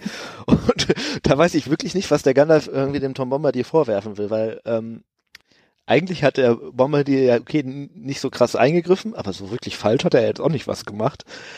Und ich habe Tom Bombadil immer als so Person wahrgenommen, die in ihrem Wald ist, sich da irgendwie um sein Reich kümmert alles, was außen ist, das geht, da, da, kümmert er sich gar nicht drum. Und da erwartet aber eigentlich auch niemand, dass er sich darum kümmert. Und dann frage ich mich wirklich, warum geht Gandalf der Weiß am Ende zu Tom Bombadil, um mit dem zu sprechen, weil ich mich wirklich frage, was interessiert den irgendwie, weiß ich, die, die Seerosenzucht im alten Wald? weil von mehr kann der Mann ja keine Ahnung haben, weil der, der verlässt das Ding ja nicht. Also, das, das ist finde ich eine gute Frage. Ich habe aber so am Ende keine Antwort. Ich kann mir höchstens vorstellen, dass Gandalf dann anfängt, ihm irgendwie zu erzählen, was so außerhalb der Welt war. Oder dass tatsächlich Bombardier mehr ist als Bombardier und Gandalf irgendjemand anderem da eigentlich erzählen will, was abgegangen ist. Naja, aber was Den ist, Leuten, die ihn zurückgeschickt haben. Und was ist, wenn äh, Gandalf äh, ihm einfach nochmal deutlich machen möchte, auch du hättest die Chance gehabt, dich weiterzuentwickeln, aber du tust es nicht. Also auch du könntest weiß werden, in Anführungsstrichen. Ähm, Auch du hättest vielleicht aktiver in die Geschichte eingreifen. Vielleicht auch. Oder also selbst wenn es nicht nur, ja, also beides, glaube ich, ne? Einmal dieses, äh, so diese persönliche Entwicklung, die du eigentlich als Zauberer haben kannst. Warum machst du das nicht? Das ist richtig geil. Ja, also ich kann dir erzählen, wie es wie es läuft oder was, was, was jetzt mit mir passiert ist. Ähm, dass er es schon noch schade findet. Ja, genau. Und äh, dann aber eben, wie du sagst, auch dieses, äh, du hättest dadurch aber auch mal etwas aktiver machen können. Ähm, du hättest dich mal um den Rest kümmern dürfen und nicht nur um dich und deine Seerosen und deine drei Bäumchen. Ja, ja, vielleicht ist es auch das. Und vielleicht ist es auch tatsächlich ein, ähm, äh, das knüpft jetzt ein bisschen daran an, ne? Aber Gandalf der Graue ist, haben wir ja eben schon charakterisiert als jemand, der eigentlich, also klar hat er mit allem irgendwie zu tun, aber der steht immer ein bisschen neben den Dingen. ne? Ja. Und Tom Baumer, die steht halt völlig neben allem irgendwie, der, den interessiert ja eigentlich gar nichts irgendwie. Und vielleicht ist es auch so ein, ja, wenn man wirklich dann in Medias Res geht, kann man auch am Ende irgendwie Glück finden und es kann alles besser werden und so. Ja. Und vielleicht möchte er das auch, auch da irgendwie den Aspekt reinbringen. Was mich noch interessieren würde, was ist denn die andere Richtung? Was möchte denn Tom Bombadil Gandalf, dem Weißen, irgendwie mitgeben? Hm. Weil auch Gandalf der Weiß ja jetzt irgendwie seine Aufgabe erfüllt hat und Tom ja anscheinend nicht, weil seine Aufgabe ist, im alten Wald zu sitzen und der alte Wald ist halt noch da. Ähm, vielleicht kann er auch Gandalf was davon mitgeben, weil ich glaube, dass dieser Gandalf-Charakter manchmal ein bisschen mehr Erdung im Sinne von Ruhe und Gelassenheit, und das trifft, glaube ich, sowohl auf den Grauen als auch auf den Weißen zu, durchaus vertragen könnte. Weil der ja schon manchmal so ist, weil nur weil da jetzt jemand irgendwie ein Skelett in den Brunnen schmeißt, regt er sich auf und, und sowas halt irgendwie. Ja, verstehe. Also mehr Ähm, Ruhe wieder reinbringen quasi. ja, ja. Also bisschen mehr Gelassenheit, bisschen mehr Balance. Weil ich, ich, ich, frage mich halt wirklich, was dieses Gespräch soll, weil die ja völlig unterschiedliche Rollen haben irgendwie. Ne? Also die machen ja wirklich ganz andere Sachen. Gandalf ist wirklich der überall dabei und Tamamel ist der nirgendwo dabei. Auf der anderen Seite ist es noch der eine Zauberer, der noch da ist, also oder von dem wir noch aktiv was wissen, so und, und der noch mit ihm in Kontakt ist. Vielleicht ist es auch so ein bisschen wie Familienzusammenführung. Das ist noch einer von von meinem Stamm, wenn du so Ja. willst, auch wenn es eine andere Farbe ist. Die waren ja, also ich finde schon, dass die auch befreundet sind, so so das das merkt man finde ich. Also gerade auch noch als er grau war, also Gandalf. Die scheinen sich auch Ähm, zu kennen in irgendeiner Weise. Ja, ne? eben. Vorher So, also, oder, oder was heißt befreundet, aber zumindest ist da keine Antipathie. Also es ist eher Sympathie, glaube ich, in, in einer gewissen Weise. Vielleicht ist es auch einfach das so. Ich möchte nochmal mit einem meiner, äh, meiner, meiner Familie, äh, meiner, meiner Gilde irgendwie sprechen. Das ist nochmal ein Zauberer, der da ist. Der andere ist ja, oder andere sind ein bisschen raus, die sind weiter weg. Im Sinne von wirklich, ich möchte einfach jemanden verstehen, sprechen, der mich wirklich Ja, versteht. der auch weiß, was ich, wenn ich von ich Magie hier spreche, gehe wenn ich von, ja, ja. genau. Aber äh, klar, es ist trotzdem spannend zu wissen, was gibt er dem vielleicht noch mal mit, ähm, äh, vielleicht sogar einen Auftrag noch, mal, wenn ich jetzt gehe, dann achte doch mal bitte, weil du bist derjenige, der jetzt hier noch bleibt. Mhm. Ja, von den Zauberern, so vielleicht ist da doch noch mal irgendwas mit Auftrag da. Und halt vor allem auch nah an den Hobbits. Ne? Das würde Ja. ja. dazu passen, dass auch Genau. Die Hobbits wirklich immer sehr am Herzen lagen und Sehr, sich vielleicht ja. auch fragt, ja, wenn wir jetzt, wenn ich jetzt hier gehe, wer kümmert sich eigentlich um die ganzen Leute mit den Haaren auf den Füßen? Korrekt. Habt ihr sonst noch was über Gandalf, was ihr unbedingt loswerden wollt? Beziehungsweise Gandalf den Weißen? Wir werden immer lieben. Ihr liebt den beide, glaube ich. Total. Ansonsten, äh, Patricia, vielen, vielen Dank, dass du hier warst. Es hat äh, wieder großen Spaß gemacht. Wir äh, haben die Zeit auch wieder. Mal wieder total nicht Komplett überschritten. aus der- Aber wir sind noch nicht ja, bei ja. zwei Stunden, das geht Und ich noch. möchte, Nee, ich möchte erwähnen, dass ich gar nicht so viel geredet habe hier. Also, ne, das liegt auch an euch. Ja, aber, aber du hast jetzt auch nicht wenig geredet. Ich denke, äh, äh, ich hoffe, es hat dir auch äh, genauso gefallen wie mir und ich nehme auch mal an, ich darf für den Tim. Auf jeden Fall. Wie immer. Immer wieder eine Freude mit Ähm, euch. Und wir freuen uns auch schon darauf, wenn du, ähm, jetzt haben wir über positive Dinge gesprochen, vielleicht äh, besprechen wir demnächst mal negative Menschen, Wesen Und jetzt dann Dinge mit mir oder was? Bin ich so negativ? mit dir. Also, nee, aber einfach mal, um genau so den Vergleich zu ziehen. Sehr gerne. Ähm, ansonsten haben wir eigentlich nur noch den äh, Werbeblock, den wir einschieben müssen. Tim, Besucht unsere Website hördieringe.de. Folgt uns bei Spotify, folgt uns bei Instagram, ähm, folgt uns bei allen möglichen Podcatchern, die ihr finden könnt. Und wir würden uns freuen, wenn ihr uns da auch eine Bewertung da lasst. Und am allerwichtigsten ist natürlich, dass ihr uns äh, bei Steady unterstützt und uns da auch einen äh, kleinen oder also meinetwegen keinen größeren Betrag äh, da lasst. Ähm, und dann freuen wir uns auf alle Leute, die die Ringe hören. Genau, und ansonsten, der liebe Simon ist ja leider äh, heute wieder nicht mit dabei. Äh, ein Gruß geht raus und ansonsten äh, versuche ich den äh, Spruch von Simon nochmal zu klauen. Lest die Bücher, hört die Hörbücher, schaut die Filme und hört die Ringe. Ein Also- unerwarteter Podcast. Wie geht das jetzt aus? Genau. da gut drauf. äh, ja, vielen Dank fürs Zuhören und wir hoffen, wir äh, hören uns dann wieder, wenn wir Ja, sollen wir nächste Folge... vielleicht, achso, ja, wir wissen nicht, wann die Folge rauskommt, ne? Nee. Warum? Äh, was wolltest du denn jetzt noch sagen? Oh, jetzt nein. ziehen wir das nochmal künstlich in die Länge. Ja, ich wollte kurz noch was dazu sagen, dass man ja zur Amazon-Serie uns vielleicht bald noch hören kann, aber vielleicht passiert das schon, ist das schon Vielleicht passiert? ist das schon passiert und ihr könnt die Special-Folge äh, hören. Das ist ja, vielleicht falls ihr es noch nicht mitbekommen habt, die ersten, weiß ich nicht, wann das hier rauskommt, zwei, drei, vier, fünf Folgen, die wir schon gemacht haben. äh, ja, Genau. hört unsere Folgenreviews. Genau, die vielleicht kommen oder schon da sind. Das wissen wir noch nicht. Ja, Ja, ansonsten äh, schaltet wieder ein, wenn es wieder heißt, hört die Ringe. Ein unerwarteter Podcast. Bis dahin, ciao. Tschüss. Tschüss.